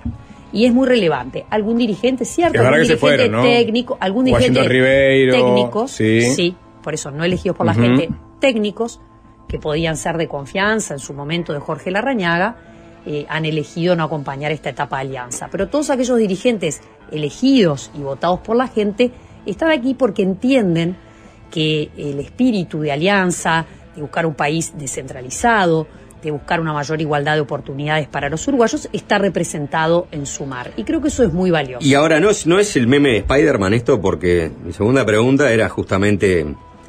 eh, yo entiendo la. una- El meme de Spider... ya lo voy a explicar. Eh, Spider-Man, Ah, este, bien. apuntando a Spider-Man. Spider-Man apuntando a Spider-Man. o sea, Ah, bien. este, los dos Soy fanática de como si Spider-Man, vi todas las películas. Como si fuera básicamente un espejo, ¿no? Este, lo que estamos hablando como este, analogía que ahora vamos a tratar de explicar. Es decir, hay una intención o una casi, este, voy a una palabra que puede sonar un poco dura, pero es en el marco del análisis, es una impostura de la diversidad, porque en realidad lo que tenemos es un tronco fuerte que es el herrerismo y la 71, del otro lado aire fresco, que estaban juntos porque los unió la figura de, de Luis Lacalle, Pou, y que ahora esos dos troncos se separan, hay una decisión del herrerismo de buscar un candidato propio, que es Laura Raffo, y ya no vamos a poner a hablar de eso, y después hay una manera de vestir, yo creo que aire fresco ya lo tiene, ya lo ha logrado, de alguna manera, vestir, ¿no? Esa idea de diversidad de opiniones, que fue lo que hizo, la estrategia esta de sumar, fue lo que hizo la calle Pou con su sector todos hacia adelante, ¿no? Entonces pienso, ahora hay un fenómeno de repetir eso y construir el Spider-Man que señala el otro Spider-Man. Porque en el fondo, perdón, la grifa de Alianza Nacional y el Movimiento Nacional de Rocha serán importantes, pero Alianza Nacional era Jorge Larrañaga y el Movimiento Nacional de Rocha era Carlos Julio Pereira. Bueno, un poquito extrema tu definición, Sí. Juanchi. Bueno. No coincido con, con- con tu definición ni con tu análisis. Me parece que acá tenemos movimientos históricos del partido y como tales están representados. El herrerismo es un movimiento que tiene presencia en todo el país, ¿no? No solamente la lista 71 en Montevideo, sino que tiene sus diputados en Tacuarembó, en La Valleja, en Maldonado, en Canelones, en 33 y así sucesivamente.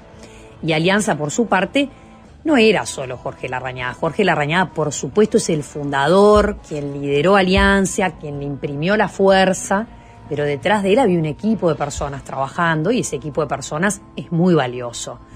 Ellos siempre dicen, Jorge va a seguir estando presente, busquemos cómo transmitir esas ideas que pro- propiciaba Jorge para el desarrollo del país a través de un movimiento político que nos represente. Y por eso se suman. Y el Movimiento Nacional de Rocha, por supuesto, la figura de Carlos Julio, es una figura que nos marcó a generaciones de blancos.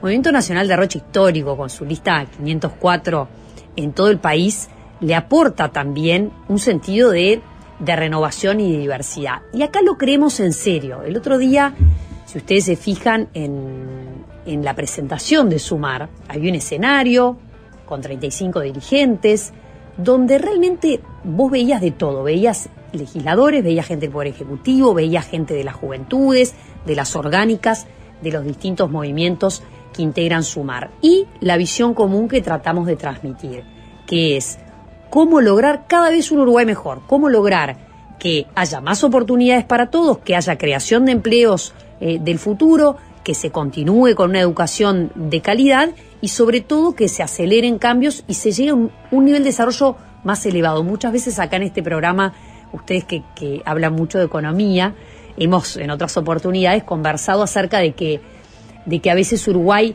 siempre vuelve a ese crecimiento lento del 2%, uno. como que no terminamos de despegar y no terminamos de... Bueno, nuestra idea es que despeguemos los uruguayos y que despeguemos con una visión compartida, con un puente que es el puente que nos va a unir a todos. Por eso en el, en el discurso del otro día decíamos, somos millones los que queremos la educación de calidad o somos millones los que queremos empleos del futuro.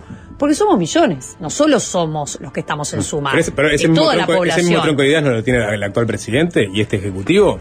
La verdad que sí, nos inspira mucho el tronco de ideas del actual presidente. Es, un, es un formato que nos inspira. Él fue el que me convenció de entrar en política, así que es, es un mentor para mí, sin lugar a dudas. El tema es que, bueno, la gestión de Luis Lacalle Pou finaliza en el, en el 20, bueno, entrega el mando en el 2025 Ujú. y nosotros queremos que se lo entregue a otro blanco que lidere un gobierno de coalición. ¿Por qué? Para poder continuar con esos cambios que empezó, porque es imposible en tan solo Ahora cinco mejor que años Delgado, ¿no? Que es, digamos, el secretario de presidencia, ¿no? Es, está en el riñón de, de la calle Luis Pou. Lacalle Pou es nuestro ¿no? líder y todos eh, sentimos mucho Mm. orgullo de su gobierno, sentimos Mm. que tiene un carisma muy especial y que realmente se ha preocupado de conducir al país en tiempos que hemos enfrentado muchas crisis, porque no, Mm. No, solo yo fue por el coronavirus. perdón, perdón, Laura, Sí. este, por el tema de la continuidad con cambio, que es un poco el, el- el- el- Ujú. uno de los claims que, que- que manejan ustedes. Bueno, dice, continuidad con cambio, nada mejor que alguien del riñón de este ejecutivo que eh, proyecta hacia el futuro est- este, país que deja la calle Pou. Yo creo que todos los blancos vamos a apostar a algo que es continuar con las transformaciones. Después habrá matices, estilos de conducción, personalidades distintas, equipos técnicos, formaciones, pero los blancos tenemos algo muy claro y creo que la demostración de unidad el otro día fue muy notoria cuando en el lanzamiento de Sumar estaban en primera fila presentes los representantes de los demás sectores del partido. Los blancos tenemos claro que tenemos que trabajar juntos y que tenemos que trabajar juntos después de la interna y también con el resto de los partidos de la coalición, porque esa es la visión de país que queremos eh, promulgar, que queremos, que creemos que es la que va a generar más oportunidades de prosperidad y bienestar para los uruguayos, que es una visión diferente a la del Frente Amplio. El Frente Amplio dejó, permitime, Mm. eh, Juanchi, Sí, quiero hablar sobre El- la pregunta que, que hice Sí. hace dos preguntas. Ah, bien. El Frente Amplio dejó un país muy mal herido. En empleo, en educación y por donde más sangrábamos era en seguridad. No queremos volver a ese país. Queremos un país que continúe con el cambio de rumbo que inició Luis Lacalle Pou. No me quedo contestar la pregunta, pero primero que, que ¿Cuál, cuál no te quedó contestada? ¿La del meme de Spider-Man? Claro. ¿Que quién, qué- qué- ¿Cuál era el meme con quién? Perdóname Bueno, que no me ok. entreveré. En Soy fanática, pará. Eh. Me gusta Marvel, Sí. me veo las películas con mis hijos, me gusta, me, me divierte mucho las de las de superhéroes. ¿Quiénes son los dos Spider-Man que se miran y se tiran la, la Vuelvo sobre el meme de Spider porque capaz que no, no quedó Dale, tan claro. Capaz que no quedó claro. Yo escuché este, que tú decías por ahí que a los blancos nos encantan las internas, y es verdad, las Uh, internas sí. generan una movilización muy fuerte, ¿no? Sin duda. Para el Partido Nacional y lo, y lo han sido todas las internas. Pero hubo siempre una confrontación, y esta confrontación ya tiene este, muchas décadas, Sí. donde había dos visiones. Después habría que ver qué tan parecidas o no eran esas dos visiones, pero existían desde el punto de vista de la raíz Sí. de la concepción este, de política ideológica. Bueno. Eran blancos independientes herreristas, después fue Wilson y, y Sí. el herrerismo, eh, después fue Alianza Nacional y el herrerismo, después fue Alianza Nacional con Luis Lacalle Pou, que venía del herrerismo, pero que armó algo nuevo también, donde pretendía sumar. Porque la calle Pou pretendía sumar, y eso fue lo que hizo, trató de armar un paraguas Cuando armó el sector todo, grande, referís, sí, sí. exactamente. Sumar es Rafa. Pero viste que nadie escapa del pretendía verbo sumar. sumar. Entonces, ahora lo que yo veo es que Alianza Nacional, tú decís, Alianza Nacional sigue ahí. Ah, Alianza Nacional ahora lo que está en pie de Alianza Nacional, porque algunos se fueron y hay que ver qué pasa con toda esa cantidad de dirigentes también que andan ahí, que no saben ni quiénes son los nombres, pero que te juntan 50, 60 votos en otros lugares. Están ahí, por suerte están en sumar. Bueno, vamos a ponerle, vamos a suponer que sí, pero a lo que voy es, por eso hablo de esta impostura de, porque si no aparece una tercera candidatura, van a ver, este, van a confrontar la 71 contra el defin del sector de la calle, contra aire fresco. O sea, todo el resto de ese tronco wilsonista que antes eran los blancos independientes se diluyó. Entonces digo, ¿cuál es la atracción en una pelea, una lucha, una confrontación entre dos iguales, entre dos Spider-Man, el meme de Spider-Man? Me parece un poco reduccionista tu visión, cuando decís va a confrontar la 71, que es una lista de Montevideo del herrerismo que está presente, el herrerismo en todo el país, y que además está presente Alianza Nacional, con sus diputados, con sus senadores, y que está el Movimiento Nacional de Rocha, está el, diputado Gonzalo Mujica, el director de Educación Gonzalo Baroni, otros intendentes o diputados que se pueden ir sumando. Me parece un poco reduccionista. Si, si estás encontrando una similitud entre lo que hizo Luis Lacalle Pou con el sector Todos en cuanto a sumar eh, parte del partido y lo que estamos haciendo en sumar, puede que haya una similitud, sí. Eh, la verdad, creo que, que Luis Lacalle Pou tuvo la inteligencia de tratar de aportar visiones de todas partes para construir su, su sector político y para construir esa visión compartida. Entonces sí puede que Sumar tenga inspiración en eso que hizo Luis Lacalle Pou, sin lugar a dudas. Eso te, te lo Pero, reconozco. pero, y siguiendo con, con la, analogía de Juanchi de- del Spider-Man, para tratar de diferenciarse un poco de lo que puede ser eh, el ala que encabece Álvaro Delgado. Eh, la inclusión del movimiento eh, por la patria de Alianza Nacional le da una. Del Movimiento Nacional de Rocha. Eh, perdón, por la patria de la Nacional de Rocha. Se le te da va a una- ofender Gandini. sí, totalmente. Eh, ¿Le da una pátina progresista a sumar? Bueno, ¿sabes qué?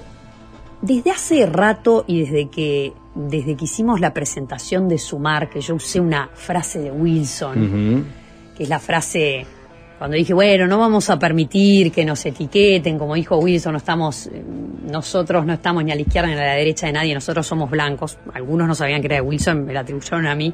Es esa forma de no etiquetar. No me convence el eje izquierda-derecha, ni progresismo, conservadurismo, no me convence, ni a mí ni a nuestro equipo nos convence como manera de definir qué es lo que hacemos. Pero hay, hay, sensibilidades diferentes. ejes- Tú mismo lo, lo- lo- lo señalaste. pero vos sabés que eh, no, no me convencen esas definiciones. ¿Por qué? Porque hoy la gente lo que busca es soluciones reales a sus problemas. Cuando vos vas a visitar un barrio, cuando vos vas a, a cualquier eh, localidad del interior, la gente quiere una solución para su empleo, para la educación, para que los precios estén más baratos. No le interesa. Está bien, pero hay diferentes formas de llegar a esos fines, ¿no? el- las formas de llegar a esos fines tienen que ser pragmáticas, tienen que ser inclusivas y tienen que ser sobre todo nacionalistas, que es como nos definimos nosotros en Sumar. Somos muy nacionalistas, ponemos primero a la nación y a la gente y después a nosotros Mm. mismos. Y ese pragmatismo y ese nacionalismo todavía no he encontrado una etiqueta que le calce. Cabildo Abierto es muy Cuando- nacionalista y se define eh, cuando- eh, nacionalista y no creo que tenga muchos puntos en común Bueno, con Rafa muchos no, temas. no he encontrado una etiqueta que le calce ¿No? al pragmatismo y al nacionalismo. Mm. Fíjate qué curioso. Cuando en, en Uruguay seguimos tratando de poner esas etiquetas izquierda-derecha, Danilo Astori, que era la quinta esencia de, de la izquierda, sin embargo hizo una conducción económica mucho más ortodoxa y quizás más de lo que se catalogaba de una conducción económica de derecha. Luis Lacalle Pou, que se lo tildaba de derecha y que no iba a preocuparse por los planes sociales, termina eh, haciendo con su gestión una gestión del MIDES con mucha atención a las poblaciones en, en situación de vulnerabilidad. Por tanto, creo que ese eje de discusión hoy está un poco obsoleto y no es lo que nos define a nosotros en sumar. Voy con la, con la última, el meme de Spider-Man. Y Uh. después, eh, eh, cambio de tema, por lo, por lo menos de mi lado, yo sé que Sapo estaba también interesado en, en otros ejes. Porque, eh, a ver, tú contaste, ¿no? Eh, en una entrevista en, en la diaria, este, Sí. que... Por, por, por qué no habías hecho una carrera política? Bueno, en realidad porque primero Cierto. habías tenido una carrera profesional y que el, este, este, eso fue un poco eh, lo que te había privado de haber participado antes en política. Una persona que viene de una familia blanca, con militancia blanca, con, con un padre que fue diputado, senador, ministro de Transporte, etcétera, etcétera. Pero en algún momento decís en esta nota de la y bueno, sí, me convenció el presidente, y decís, y Luis además es muy persuasivo, no le decís que no al presidente de la República. Entonces vuelve un poco a lo mismo. Está el candidato del presidente y el candidato del presidente.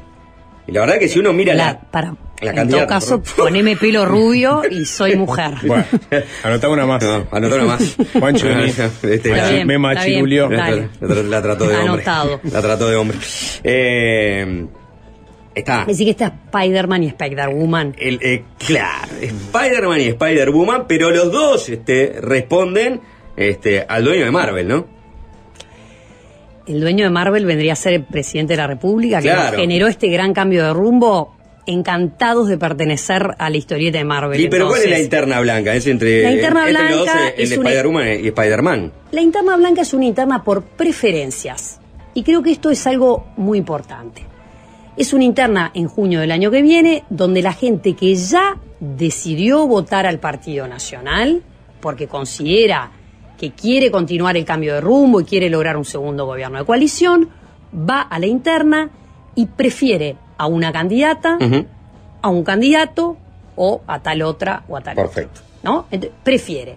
Se cierra las urnas, se hace el escrutinio, se da el resultado que sea. Y de ahí sale la Todos fórmula. los blancos, por supuesto, Ahí todos los blancos juntos Mm. vamos a pelear por nuestro segundo gobierno de coalición, pero no porque los blancos queremos estar en el poder, no, porque los blancos creemos que un segundo gobierno de coalición es la herramienta y la política es la herramienta para mejorar aún más la calidad de vida de los uruguayos y construir un mejor futuro para todos. Cierro con, con mi tanda de preguntas sobre el dilema de la interna blanca, si Y- no es y la- el, y y el Marvel. meme, y el meme de Spider-Man.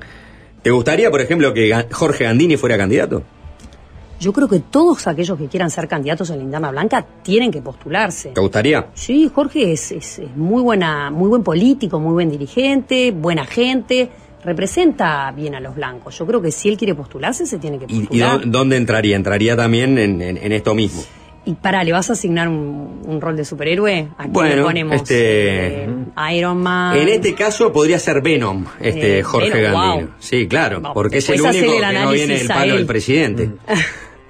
Pero vos sabés que es muy curioso lo que señalás respecto al palo del presidente. Todos los blancos estamos muy orgullosos de la conducción que está haciendo el presidente de la República. E incluso dentro de la coalición hay mucho orgullo al respecto. Es un líder que todos nosotros lo sentimos como que logró un cambio verdadero en la conducción, en el rumbo, en el bienestar de los uruguayos y en el partido también. O sea, para nosotros no es algo malo el bien. del palo presidente. Entonces cuando Fernando Pereira dice que va a ser una disputa entre herreristas, vos no lo compartís, básicamente. no comparto casi nada de las cosas que dice Fernando Pereira. Ahí sí marcó las diferencias. Cuando hablan determinados dirigentes del Frente Amplio, cuando presentan una visión polarizada del país, donde clasifican entre nosotros y ellos o generan, creo yo, una grieta de comunicación entre los uruguayos, la verdad que no, no coincido para nada. Vamos a hacer una tanda, Laura Raffo, y ¿Cómo seguimos no? conversando. Con mucho gusto.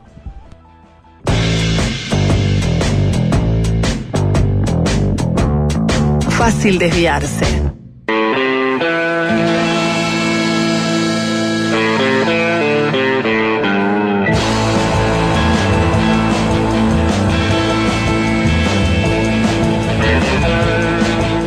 Estamos conversando con Laura Raffo, que ha presentado su, bueno, nuevo movimiento político que se llama Sumar, donde está el herrerismo, la 71, donde está el Movimiento Nacional de Arrocha, donde está Alianza Nacional.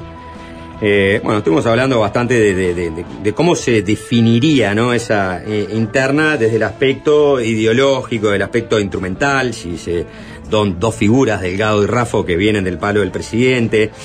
Ahora, yendo a lo que a lo que va a pasar dentro de no mucho tiempo, que vamos a tener una interna donde va a estar Rafo y va a estar eh, Delgado. Ahora estás ganando tiempo, de alguna manera presentaste tu, tu, tu nuevo movimiento político. Delgado, como decíamos en la introducción, está abocado a las tareas de secretario de presidencia, no puede estar directamente haciendo una pre-campaña, pero en algún momento va a largar. ¿Qué va a pasar cuando largue Delgado? Digo, porque Delgado puede largar con toda la fuerza de la torre ejecutiva. Ministros, equipos que están tan instalados, que manejan los números del Estado, que manejan los números de economía, que manejan. O sea, puede tener un, un arsenal atrás para salir a jugar fuerte en poco tiempo, quizás menos que Rafo, pero fuerte. ¿Eso está hablado así, entre, entre boche, de que no haya un desequilibrio muy, muy grande entre el candidato de la Torre Ejecutiva y Laura Rafo? ¿Cómo va a salir a Álvaro? Se lo tendrías que preguntar. No, a yo sé, yo sé cómo va a salir. Pero, mm, eso- ah, ¿sabés? Claro. Después, después se, lo, se lo contarás a la audiencia. Pero está bien, entiendo tu pregunta. La interna blanca siempre es competitiva y es algo que a los blancos nos mueve mucho. Es materia del año que viene. Nuestra preocupación hoy en Sumar es recorrer todo el país para poder escuchar a la gente y que la gente sea protagonista.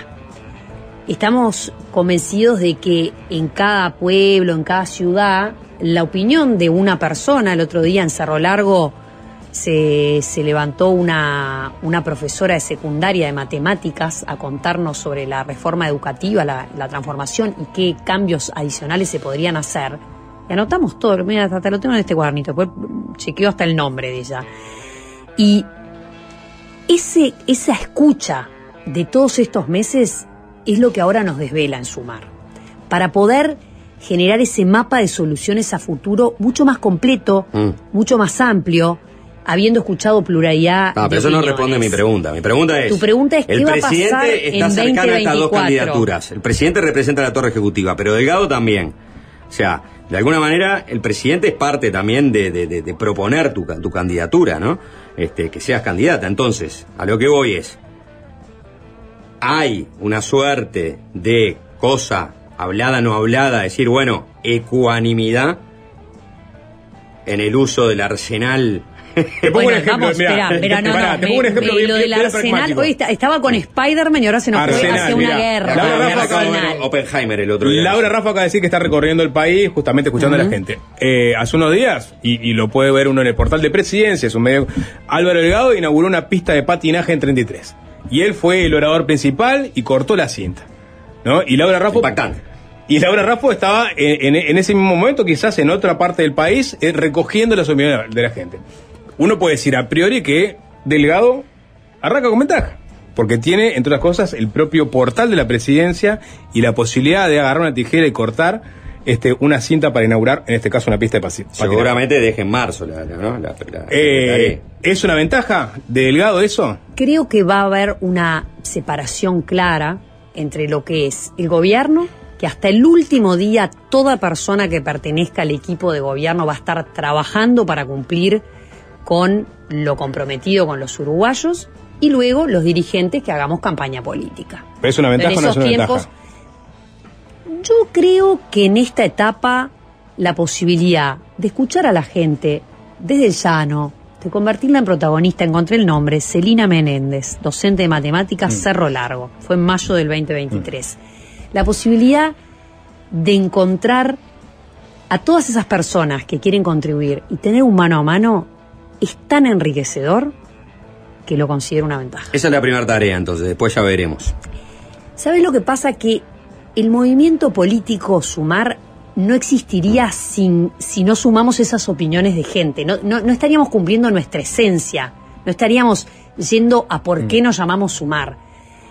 Y el poder estar en contacto con las personas en cercanía, en una casa, en un barrio. No, tenés No es que ninguna estar- novedad, ¿no? Es no lo que hacen todos los políticos que son y no candidatos tenés que estar país. inaugurando nada 15, para, para ¿no? poder conversar con las personas. Especialmente los que tienen que construir su candidatura este, desde otro lugar, porque Delgado ya sabemos desde dónde la va a construir.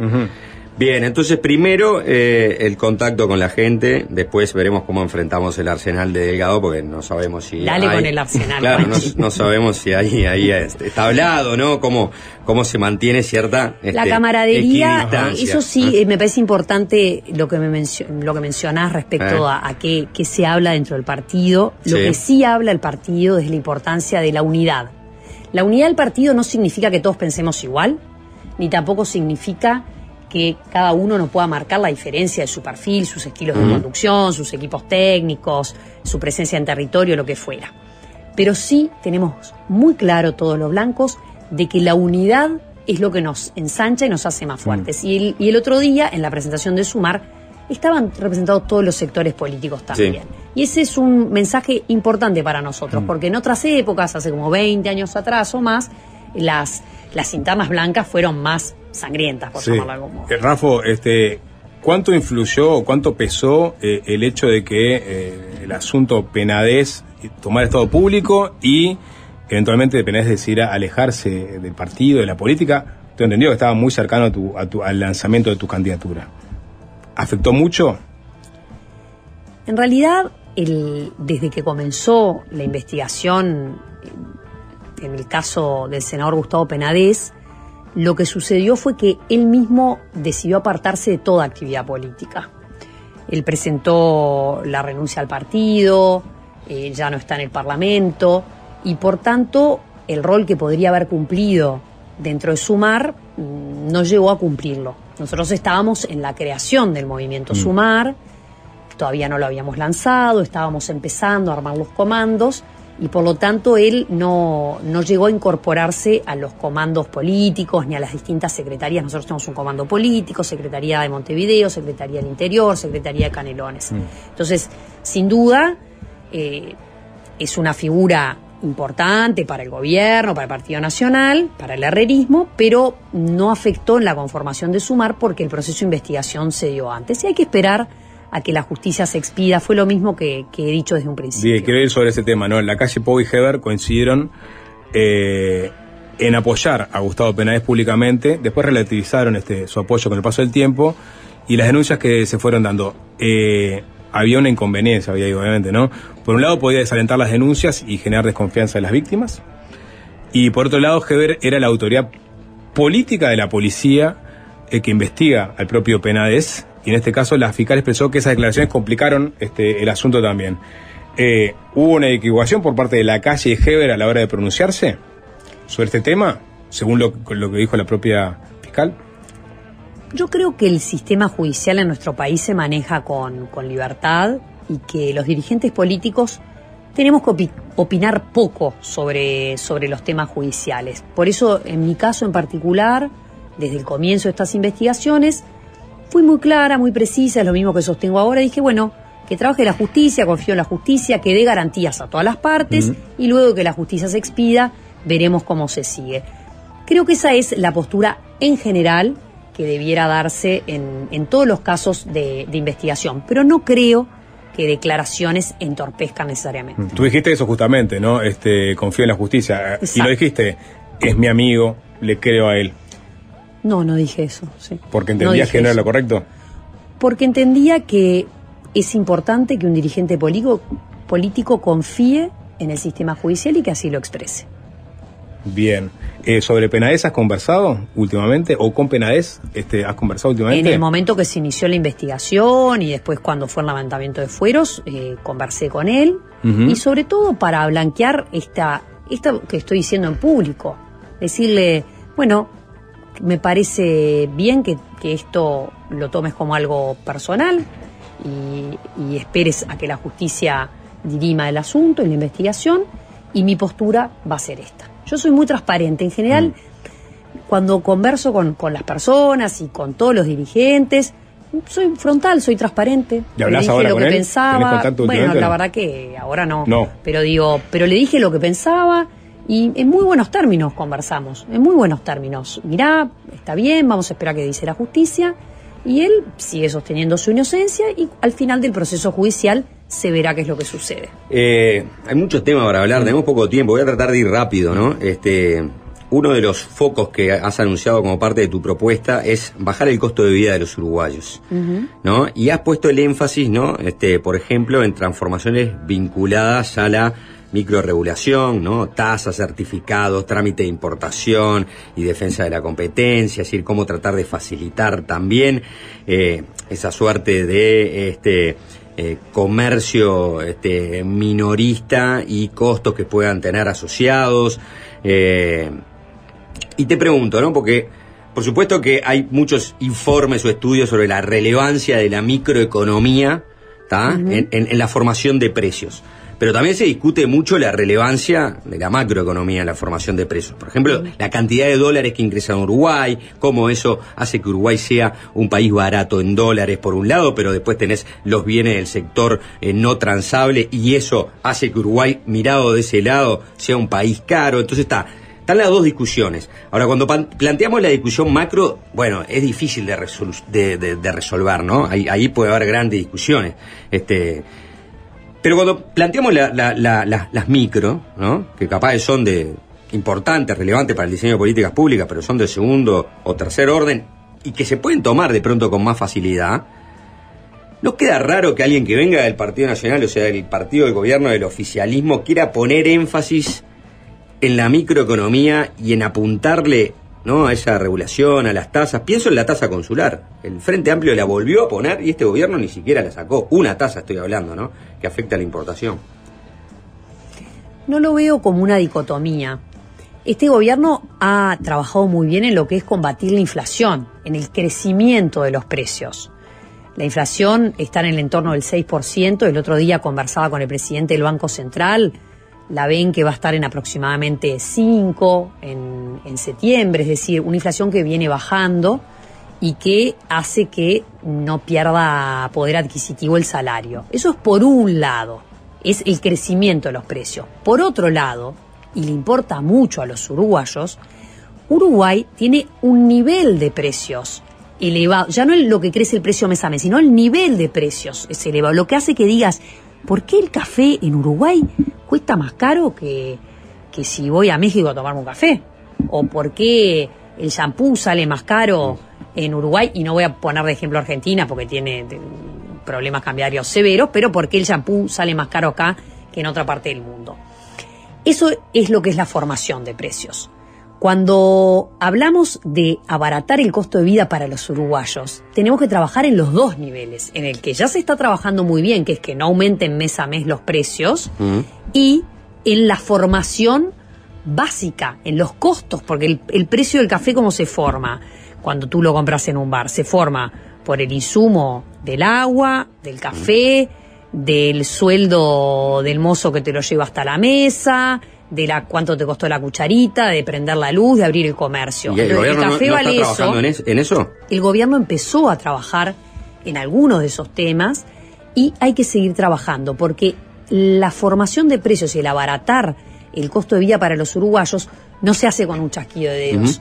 Es algo, es un trabajo a largo plazo. El gobierno empezó a trabajar en algunas cosas. Por ejemplo, los trámites de importación de determinados productos de higiene personal que requieren regulaciones específicas del Ministerio de Salud Pública. Pero hay que seguir trabajando. Entonces tenemos equipos técnicos que están trabajando en todo lo que es la identificación de los costos del Estado, como certificados del LATU, del Ministerio de Ganadería, del Ministerio de Salud Pública, lo que fuera. Por otro lado, trabajar en facilitar trámites de importación para pequeños comerciantes y luego para hacer una competencia más intensa. A veces el valor de un producto en el supermercado responde a acuerdos de exclusividad con distribuidores o acuerdos de entrada espe- específica eh, o, Sí. a, o a determinados costos que tiene que Y hacer. hablando de competencia más interna, Sí. disculpa que te interrumpa. Eh, Pero bueno, queda claro, pero queda claro Sí, el norte final. El No, norte no. final es abaratar para todos los uruguayos el costo de vida. No solo lograr que los precios crezcan Eso poco clara mes a mes. es menuda tarea y por eso digo que no, Y bueno, no sé si por el, por el no, por el, me- me- me solo por el traiciona lado la profesión. micro, este, Me traiciona la profesión Llegó- de economista, pero me desvela bastante Tú el decías tema. este, el, tema de la competencia, ¿no? Te voy a poner un, un caso, podría ponerte muchos, voy a poner dos casos que me interesa que- que opines, ¿no? En uno ya opinaste. Eh, uno, por ejemplo, es el caso de los estacioneros, que ahí parecía que el gobierno iba a avanzar un poco más. Yo lo escuché al ministro Paganini en varias ocasiones, al propio Stipanisic, presidente de ANCAP, ¿no? Avanzar que existe una competencia entre estacioneros que hoy no existe. Hay una suerte de colusión del precio que este, se pagan las estaciones y no hay competencia en las estaciones. ¿Estarías dispuesta a avanzar, por ejemplo, en ese caso, en ese ejemplo? Precisamente estamos en la conformación de estos equipos técnicos y en escuchar lo que pasa. Y por eso es que en estos meses vamos a estar dentro de Sumar ¿Y- y vos- y- y delineando qué las soluciones. Eh, precisamente nuestros equipos van ¿No a ayudar a construir esas... Todavía.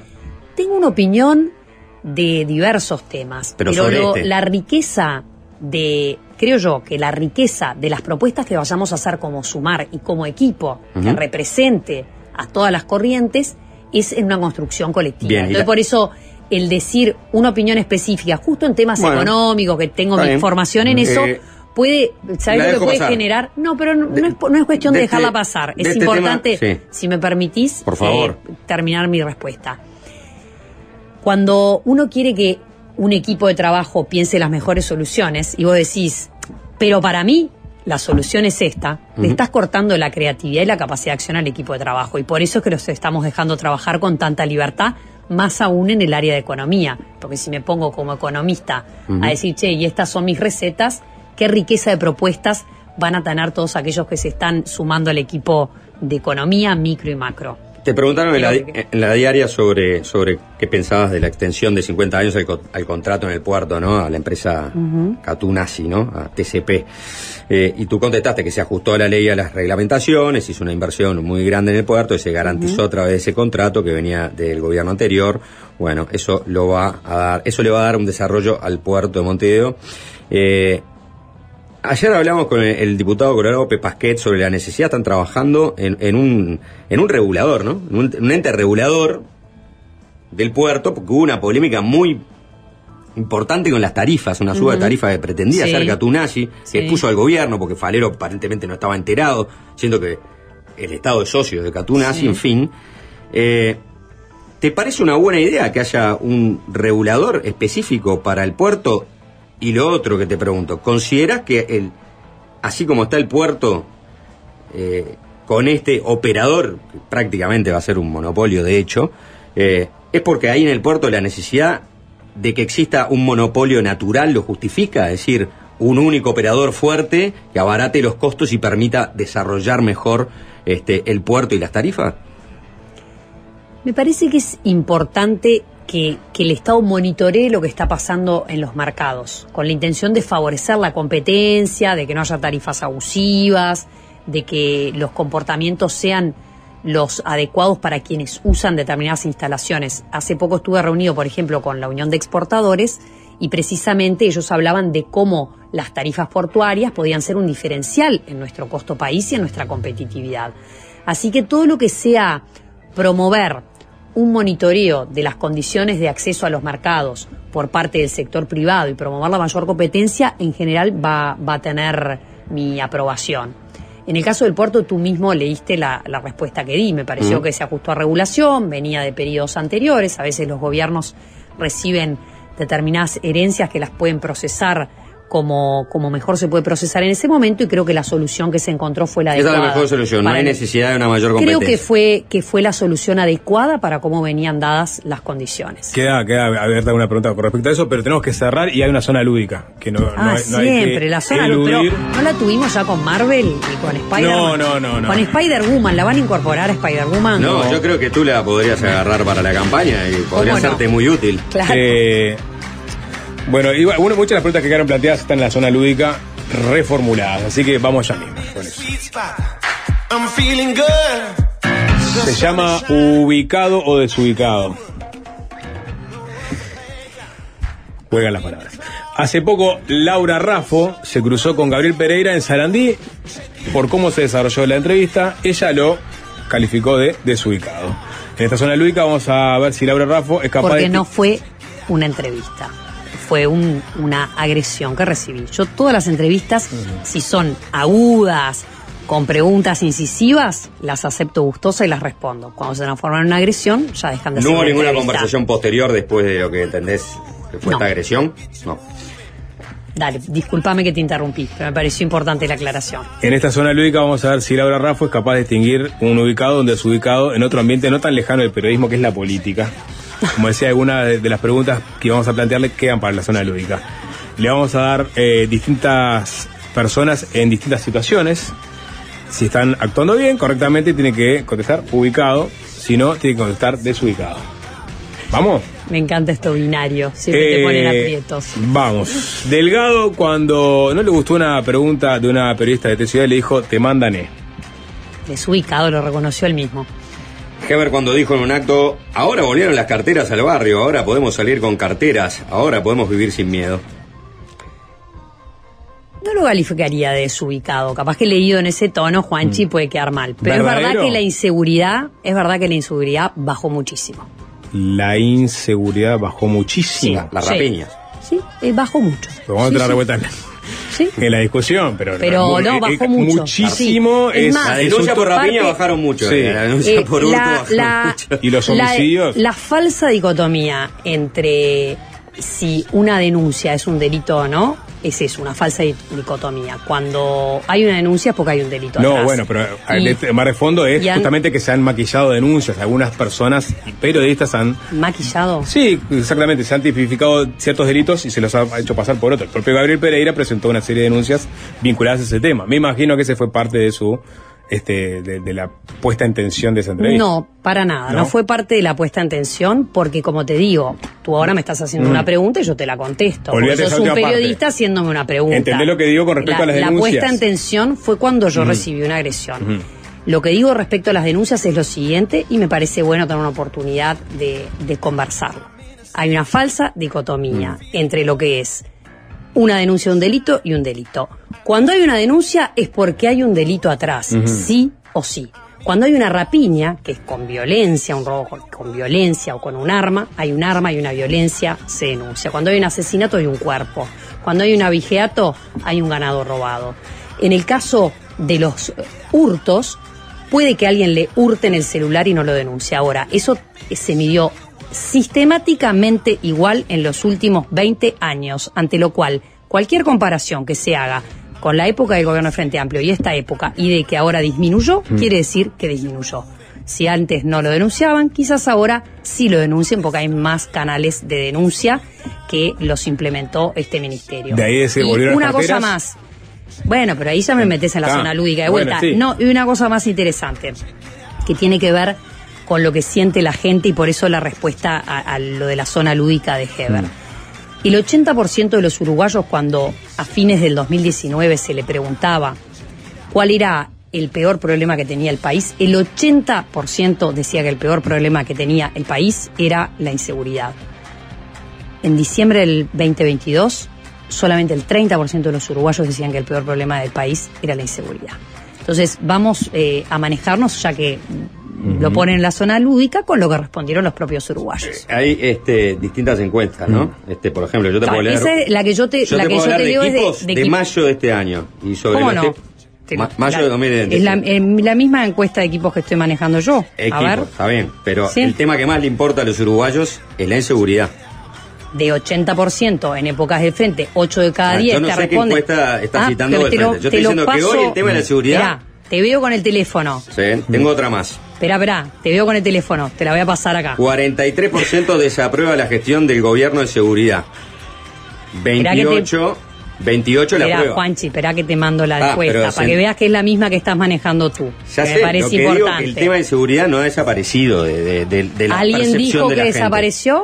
No, no. Yo creo es que más, sigue siendo importante. En el discurso de Sumar lo que dijimos es que es muy importante seguir trabajando en ese tema. Si vos tenés encuesta de Nadie dice, acá te pasó. que dan Es la misma que, que que el vos estás presidente de la calle tiene 45, 46, 47% de apoyo de Ahí va. popularidad. Mirá.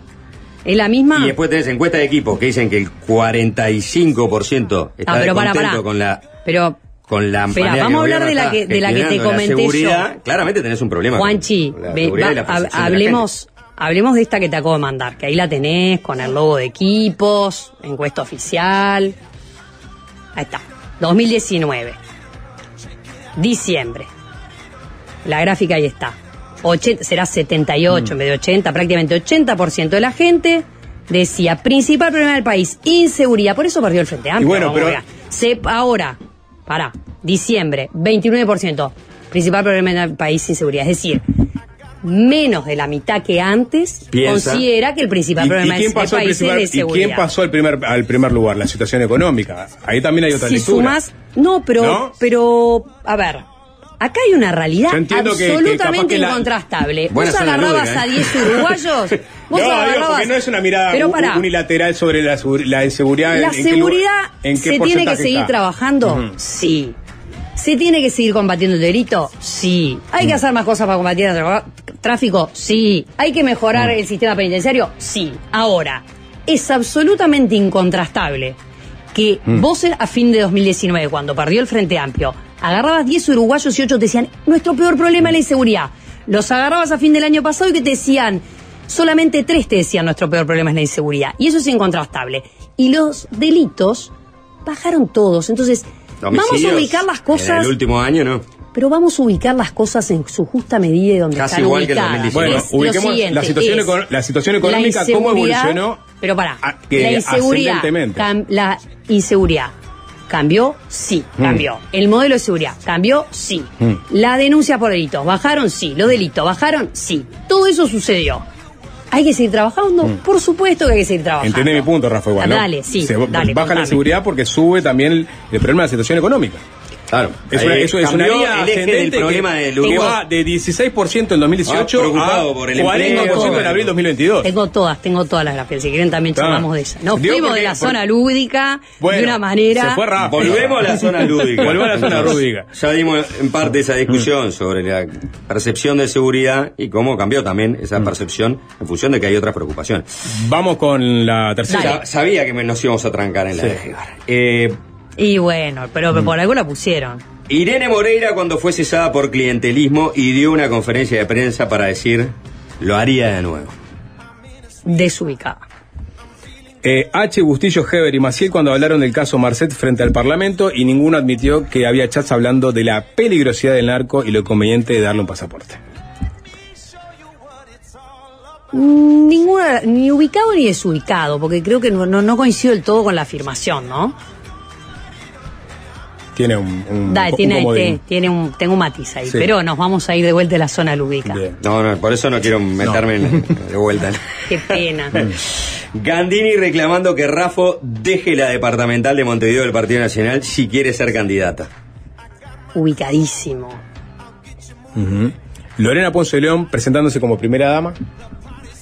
Ubicada. La directora de un canal público bajando línea y presionando a sus periodistas para que den más exposición a la intendenta Cose. Desubicada. Los parientes Caram trabajando en la Intendencia de Artigas. Algunas cosas de la intendencia de Artigas parecerían, no sé si se terminaron de probar, pero parecerían desubicados, hay que ver si, si son así. Una empresa pública que elige a dedo a un comunicador afín a este gobierno para darle un contrato por una campaña publicitaria. Empresa pública, no, no sé qué me estás hablando, pero no debería elegirse a dedo a nadie. Cabildo abierto juntando firmas para un proyecto de reestructuración de deuda sin apoyo del resto del sistema político. Ubicado, eh, antes que nada, la, la- la democracia y la diversidad de opiniones dentro de los partidos políticos. Bien, con todos los temas que hablamos, ¿no? De competencias, de cosas, de esto, no sé qué, de bajar tasas, esto, lo otro. Un gobierno que envía una rendición de cuentas en la que resigna ingresos por la baja del IAS, pero no incrementa inversión en educación. La rendición de cuentas es muy ubicada. Decirle, decirle señora ministro a una señora ministra. Yo siempre digo ministra. Ministra, intendenta, presidenta, senadora. Siempre. Laura Raffo, gracias por estos minutos en Fácil Muchas gracias a ustedes. Fácil desviarse.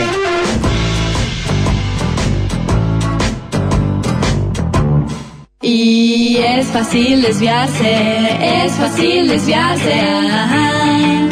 Ajá. Todos sabemos cocinar algo. Una pizza. Empanadas. Ensalada. Milanesa. Asado. Un guiso. Pero siempre hay alguien que quiere pasarnos un pique. Dalo vuelta. Capaz que subirle la temperatura, ¿no? A esto le falta sal. Déjalo dorar un poquito más. No, cortalo en cubitos. ¡Para con la sal! Si tan solo nos tirara un pique alguien que sepa. De pinche a cocinero. La columna de Lucía Soria.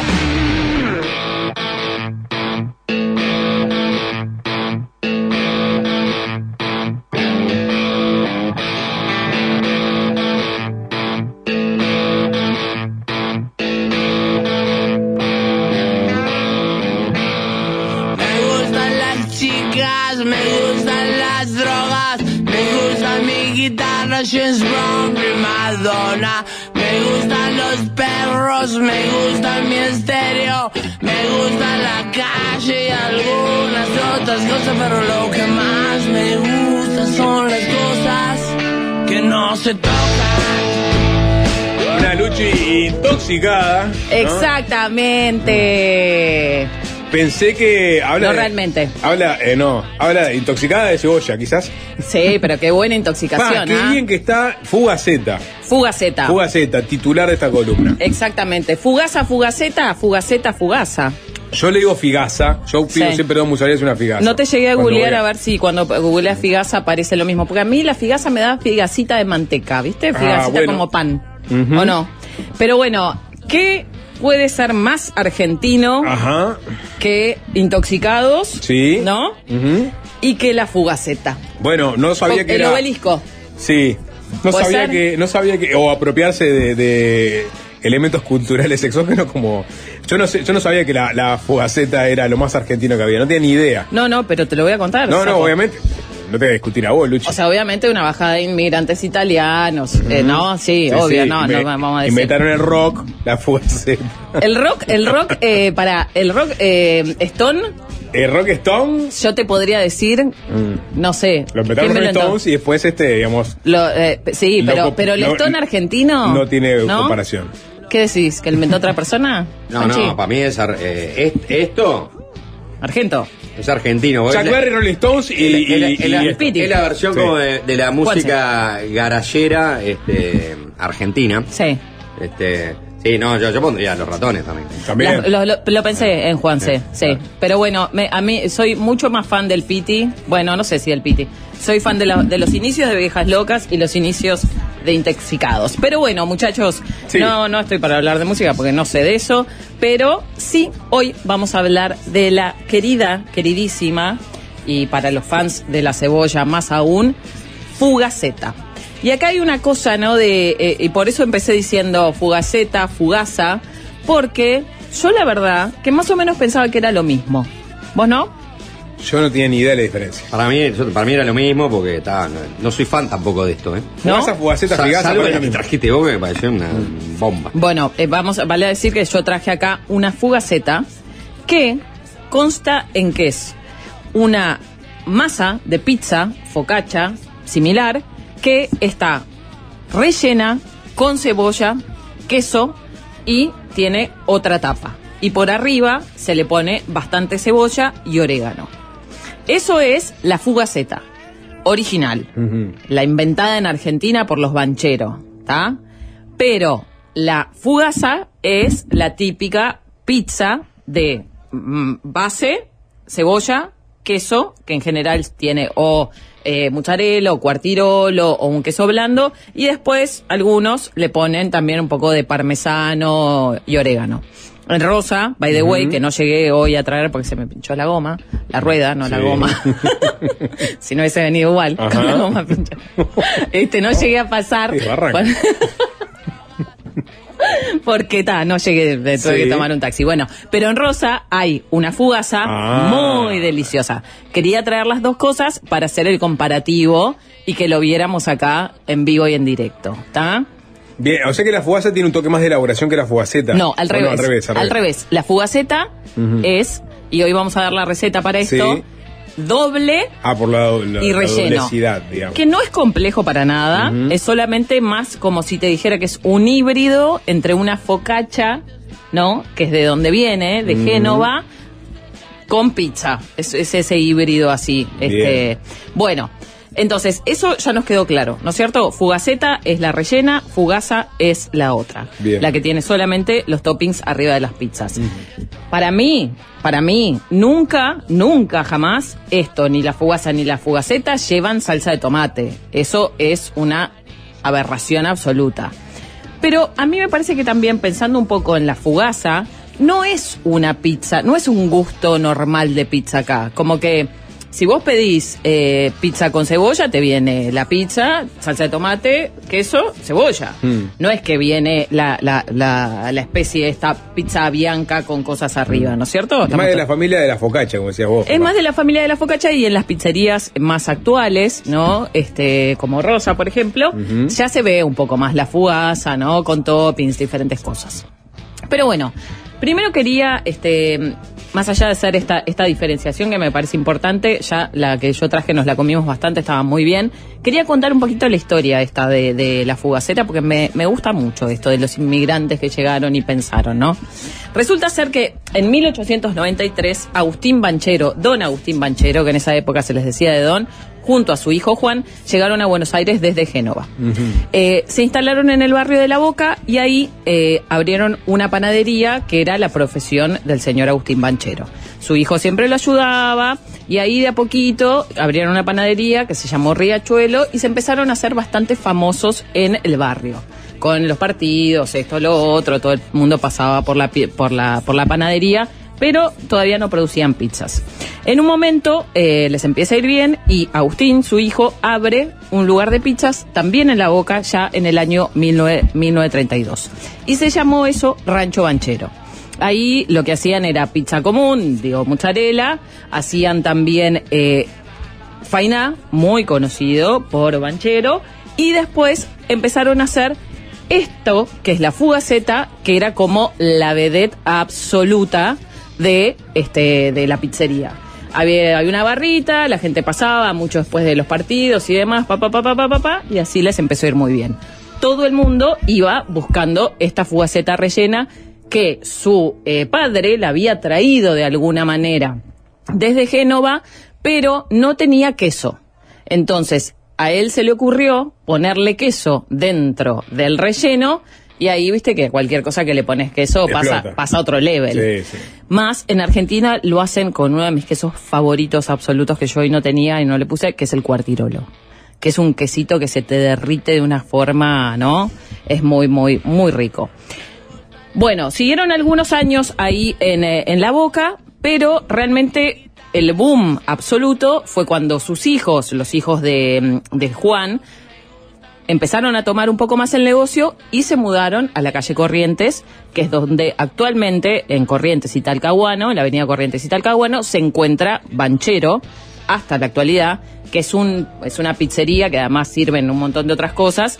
Tienen esta especialidad, que viaja gente de todo el mundo para ir ahí, y es una especie de guerrín, ¿viste? Ese tipo de, de pizzería heavy de 100 años en Buenos Aires. Obviamente que con toda la movida de los teatros y ta, ta, ta, ha sido como un lugar muy característico para que, no sé, vaya Tita Merelo, ¿viste? Pisa las plumas. Te ¿De acá? No, allá. A Corrientes. pizza las plumas, sí. Muy bueno, muy bueno. Bueno, este, entonces, nada, así fue como se empezaron a hacer súper, súper, súper mega famosos. La verdad, a mí me parece que en, en Buenos Aires pasa eso, hay muchos lugares que ya tienen 90, 100 años, ¿no? Pero tenemos que pensar lo que cuesta mantener un lugar, ¿no? Durante todo ese tiempo y siempre eh, vamos en la cresta de la ola. Sí. Hasta hoy, esta familia, los bancheros, son los que siguen manejando sus empresas y pueden creer que abrieron una sucursal como más cerca del 11, esa la cerraron. Después abrieron otra en Pilar para la gente que vive más hacia los barrios cerrados y llegaron hasta Miami. En la actualidad tienen, que yo me, me la veo re franquicia esa. Pero bueno, me pareció también este, interesante un poco contar. Lo que a mí me gusta mucho de, de estas mini pequeñas historias y más allá de todo como de la comida, es cómo este, los inmigrantes no traen cosas, adoptan un poco más de la cultura local y de esa forma se convierte no en un hito. Y hoy vos buscas Fugaceta en Google y no porque yo soy argentina, pero te dice "E invento argentino. Que es lindo eso, ¿no? Si hubiese sido de Uruguay también me hubiese encantado. No tenía ni idea de esto. Yo pensé que. ¿Viste? No. no. Este, de hecho, no, no, no tenía muy claro que era la fugaceta, la diferencia con la fugaza, la diferencia con la figaza. Este, nada.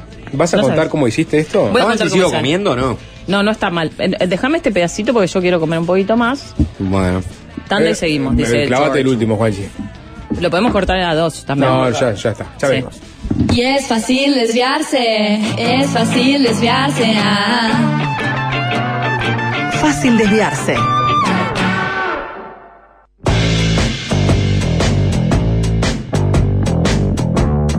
Fácil desviarse.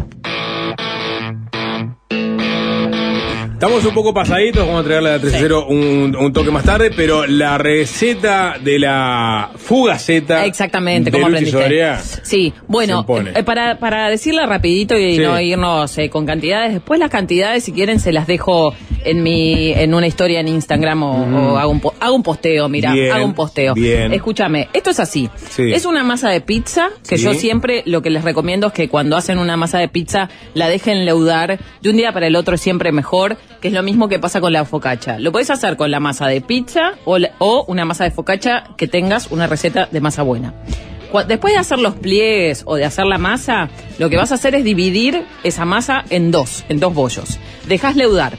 Mientras te cortas bastante cebolla blanca, esto es importante, me copa con que sea con cebolla blanca, la, la que te quede. Sí. Se- cortás la cebolla pluma muy, muy fino, ¿no? Finito, finito. Y la pones en un colador, la condimentas con sal, pimienta, un poquito de aceite. Y la pones en un colador con abajo un bowl para que empiece ya como a sudar y a sacar esa fuerza que tiene. Mientras te picás, no sé, un poco de cuartirolo, dambo, mozzarella, lo que tengas. Y rayas un poco de parmesano, ¿está? Una vez que los bollitos te leudaron, lo podés hacer, eh, lo mejor, yo lo hice hoy y la más eh, tradicional es redonda.